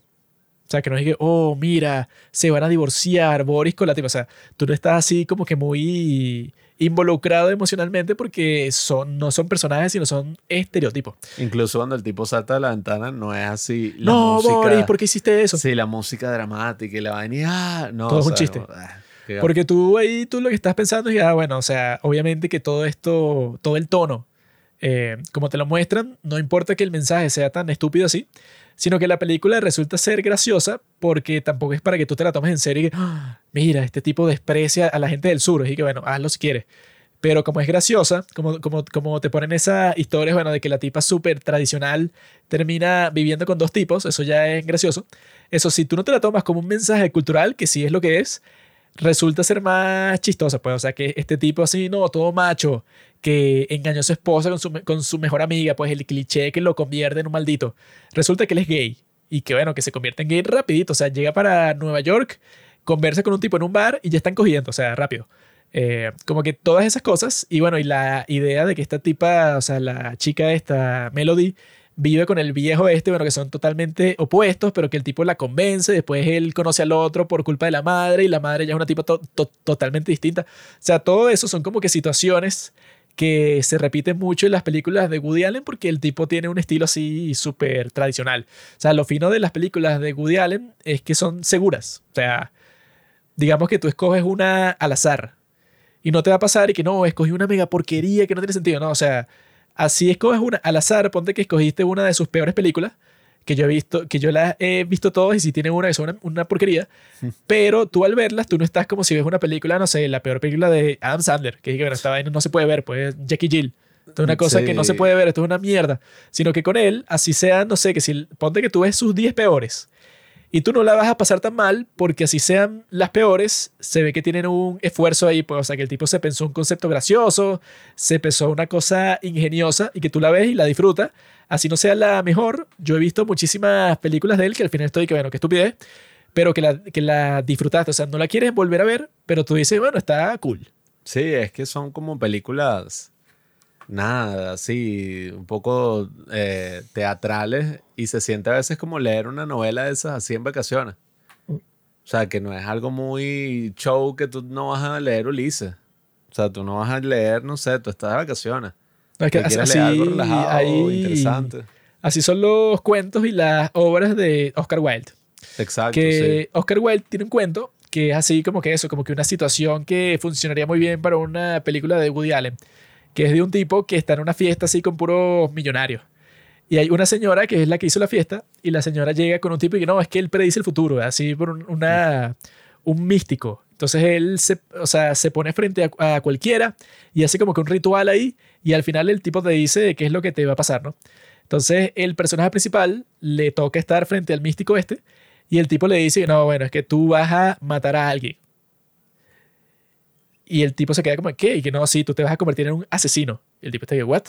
Entonces, bueno, spoiler alert de este cuento, pero bueno, o sea, no creo que estén por leer este cuento de Oscar Wilde, pero el tipo hace eso, ¿no? El tipo le dicen eso y el tipo se estresa todo y que como que yo me voy a convertir en asesino si yo no quiero matar a nadie. Y el tipo le dice que no, eso es así. Y el tipo se da cuenta que las predicciones que ese místico le hizo a las otras personas, que eran unas estupideces, y que no, mañana vas a comer, no sé, como que alguien te va a dar un queso de regalo. Y eso sucedía. Entonces el tipo cuando ve eso dice, bueno, me jodí. O sea, si el tipo predijo lo que le iba a pasar a estas personas de la fiesta, bueno, entonces se supone que la mía también era así como que realista. Entonces el tipo, bueno, se estresa y eh, habla con su novia, bueno, que creo que es su esposa. Habla así con su esposa y que no, bueno, no sé, mi, mi vida se terminó. Porque como yo, que soy una persona noble, mataría a alguien. Entonces el tipo está, bueno, con un ataque de pánico, súper estresado 100% del tiempo y que, bueno, me jodí. O sea, mi vida se fue para la mierda por lo que me dijo el maldito este. Y el tipo, de esa manera, bueno, entonces como que las cosas que él estaba haciendo en su día a día, todas se van para la mierda, pues, o sea, como que termina separándose de la esposa, el tipo trata mal a todo el mundo porque le está que, bueno, qué coño, o sea, mi vida se fue al carajo, ya no me importa eh, tener amigos o tener esposa ni nada, o sea, yo sé que en cualquier momento, no sé por qué, mataré a alguien y listo. Entonces él llega a un punto en que está frustrado, bueno, está que si solo en la calle, bueno, listo, o sea, como que es su peor momento. Y el tipo ve eh, en, el, en el puente del río en donde está, el tipo ve al místico que le hizo esa predicción. Y el tipo está lleno de ira y de rabia y tal, entonces se acerca al místico y lo carga con las dos manos y lo lanza para el río. Y ahí se vuelve real la predicción. Él dice, ah, claro, este era el momento, o sea, qué locura. Y la próxima escena es que el tipo está súper tranquilo y que, ay, no, listo, o sea, ya como que se reconcilia con su esposo y que no, vale, es que yo tenía ese estrés, pero bueno, el tipo ya está totalmente relajado porque le dice, no, mira, me preocupé tanto por nada. Y hay muchísimas películas de Woody Allen que son así, pues, o sea, son como que un concepto. Hay una que es de un director de cine que se vuelve ciego en medio de un rodaje. Y el tipo como que esta es como que la, su película más deseada, entonces el tipo no le dice a nadie que está ciego, sino que el tipo trata de actuar como si no está ciego, o sea, porque no es como que está ciego eh, médicamente, sino es como que una cosa mística. Entonces el tipo está ciego y está tratando de dirigir la película y es lo más estúpido de la historia. Así, o sea, como que puros conceptos así que son como de conceptos simples para cuentos, como ese concepto de Midnight in Paris, que es que, ah, sí, hay un carro eh, antiguo que te lleva al pasado, o sea, una cosa así súper simple. Y por eso yo creo que esas películas valen la pena, pues, o sea, yo creo que las puedes ver con cualquiera. Y son películas así como que eso, que son como están en el medio. O sea, eh, yo creo que si se la muestras a la, a la mayoría de las personas, que si a tus amigos, no van a pensar que es ni la mejor película de la historia ni la peor película de la historia. O sea, seguramente van a tener una reacción neutral. Y yo creo que, bueno, no es fácil hacer eso, pues. O sea, que tú tengas así una serie de películas que el tipo tiene, no sé, 60. eh, y que en general, o sea, en promedio, coño, tiene tremendo buen material. Sí, él es uno de los mejores cineastas así En el sentido de, bueno, nada, pues casi de cuentista. O sea, el tipo yo vi que su estilo y su método, pues, en el documental ese es que el tipo tenía mil ideas escritas así en unos papelitos y Sí. como que las barajeaba, elegía una y en base a eso desarrollaba. Y que son una sola frase. Y que un mago de repente se da cuenta que sí tiene poderes mágicos. Entonces ya no hace trucos, sino que hace magia real. O sea, son Sí. cosas así como que súper corticas. Y claro, y él era un comediante, pues, o sea, él empezó como comediante, su historia es una locura ahí. Eh, y nada, pues, o sea, tú ves como el tipo también sobrio, escritor de cuentos y cosas así, tú los puedes comprar. Entonces, nada, yo creo que Woody Allen es un autor bien controvertido, ¿no? Pero bien interesante. Y no sé, o sea, a veces da lástima que toda esa controversia, ¿no? Que le pasó, como que, no sé, dañe cuántas películas son, como 60 películas y el trabajo de todos los actores y todos los técnicos y toda la vaina. O sea, pero no es como que el abuso estuvo involucrado en la producción, como en el caso de Harry Weinstein o en el caso de Bill Cosby o el mismo Kevin Spacey que tú dices, coño, ves la película y sabes que tras bambalinas fue una cagada. En este caso no, pues en este caso incluso Scarlett Johansson actuó mucho y Eric, no, él es un tipo excelente, súper cordial. Que si él ha, ha contratado a todos los actores de Hollywood, Sí. ya no pueden decir y que no, sí, que yo, bueno, eso era público todo este tiempo, no mientas. Sí, entonces, oye, sus películas son súper interesantes y evidentemente tiene distintas fases. Pues tiene la fase más experimental, que sigue Annie Hall. Eh, tiene otras películas así que, bueno, que ahorita son una blasfemia, pero Manhattan, coño, está súper bien hecha, súper bien fotografiada, o sea, muy cool. Y nada, pues, o sea, estas dos películas de las que hablamos hoy, yo creo que Medianoche en París, no sé si entre en mi top de mis películas favoritas así, pero yo creo que entra en mi top así de películas de confort. O sea, si yo estoy enfermo, si me siento mal, sin duda vería Medianoche en París para volver a, al pasado de cuando la veía en su estreno. Y, y nada, pues, o sea, estas películas son súper interesantes, pues, o sea, sobre todo si tú estás descubriendo ese tema de que, oye, quieres abrirte ese nuevo mundo, eh, esas referencias culturales que quizás ahorita, ¿sabes?, no son tan comunes. Puedes ver Medianoche en París y explorar ese mundo, que eso de la generación perdida es muy cool. Y nada, pues esta de Whatever Works también nos muestra un poco esa imagen de, como digo, pues ese humor así eh, que deconstruía todas las cosas y era súper cínico y tal, que en la actualidad ya la gente está como un poquito ladillada, fastidiada del cinismo. O sea, ya hemos, no sé, o sea, ya han pasado muchos años, ya hemos vivido muchas mierdas. La gente quiere, coño, ajá, o sea, construir un significado fuerte. O sea, tener cierta certeza, ciertas cosas buenas y, y cualquier cosa, ¿sabes? Whatever works, cualquier cosa sirve. Yo creo que esa no es una lección de moralidad muy fuerte. Es que no es ninguna lección. Y que no, es que, Sí. ¿qué te importa? Hazlo ya. Sí, es como, bueno, Pero bueno, yo creo que vamos a ver la próxima película. Yo vi que está sacando una ahorita, pero de las últimas que he visto de Woody Allen, o sea, sí, también es raro. O sea, ya deja de hacer películas, bro. Ya se, ya se terminó. O sea, ya la calidad. ya es tienes como buena. 80 años, ya olvídalo. Ya estás como Joe Biden, estás para jugar con los nietos y ya. Eh, creo que ya debe tener nietos, pues esas hijas que él adoptó ya deben ser mayores, así que ya olvídalo, bro. O sea, ya ten tus nietos ya. Eh, pero sí, o sea, yo creo que es un gran tipo. Tienen que ver sus películas. Eh, vamos a ver. eh, eh, deberíamos seguir hablando sobre él en el futuro, porque tiene muchísimas películas de las que se puede conversar, pues, pero será cuando, ay, cuando lo, le- lo descancelen, cuando se termine este ataque contra él, que sea menos controversial para que yo pueda volver a conversar sobre él, porque en este momento es muy, ay, como que un tipo que está en la lista negra de Hollywood. Pero bueno, ya saben, sigan escuchando este gran podcast y bueno, nos vemos en el próximo capítulo de Los Padres del Cine.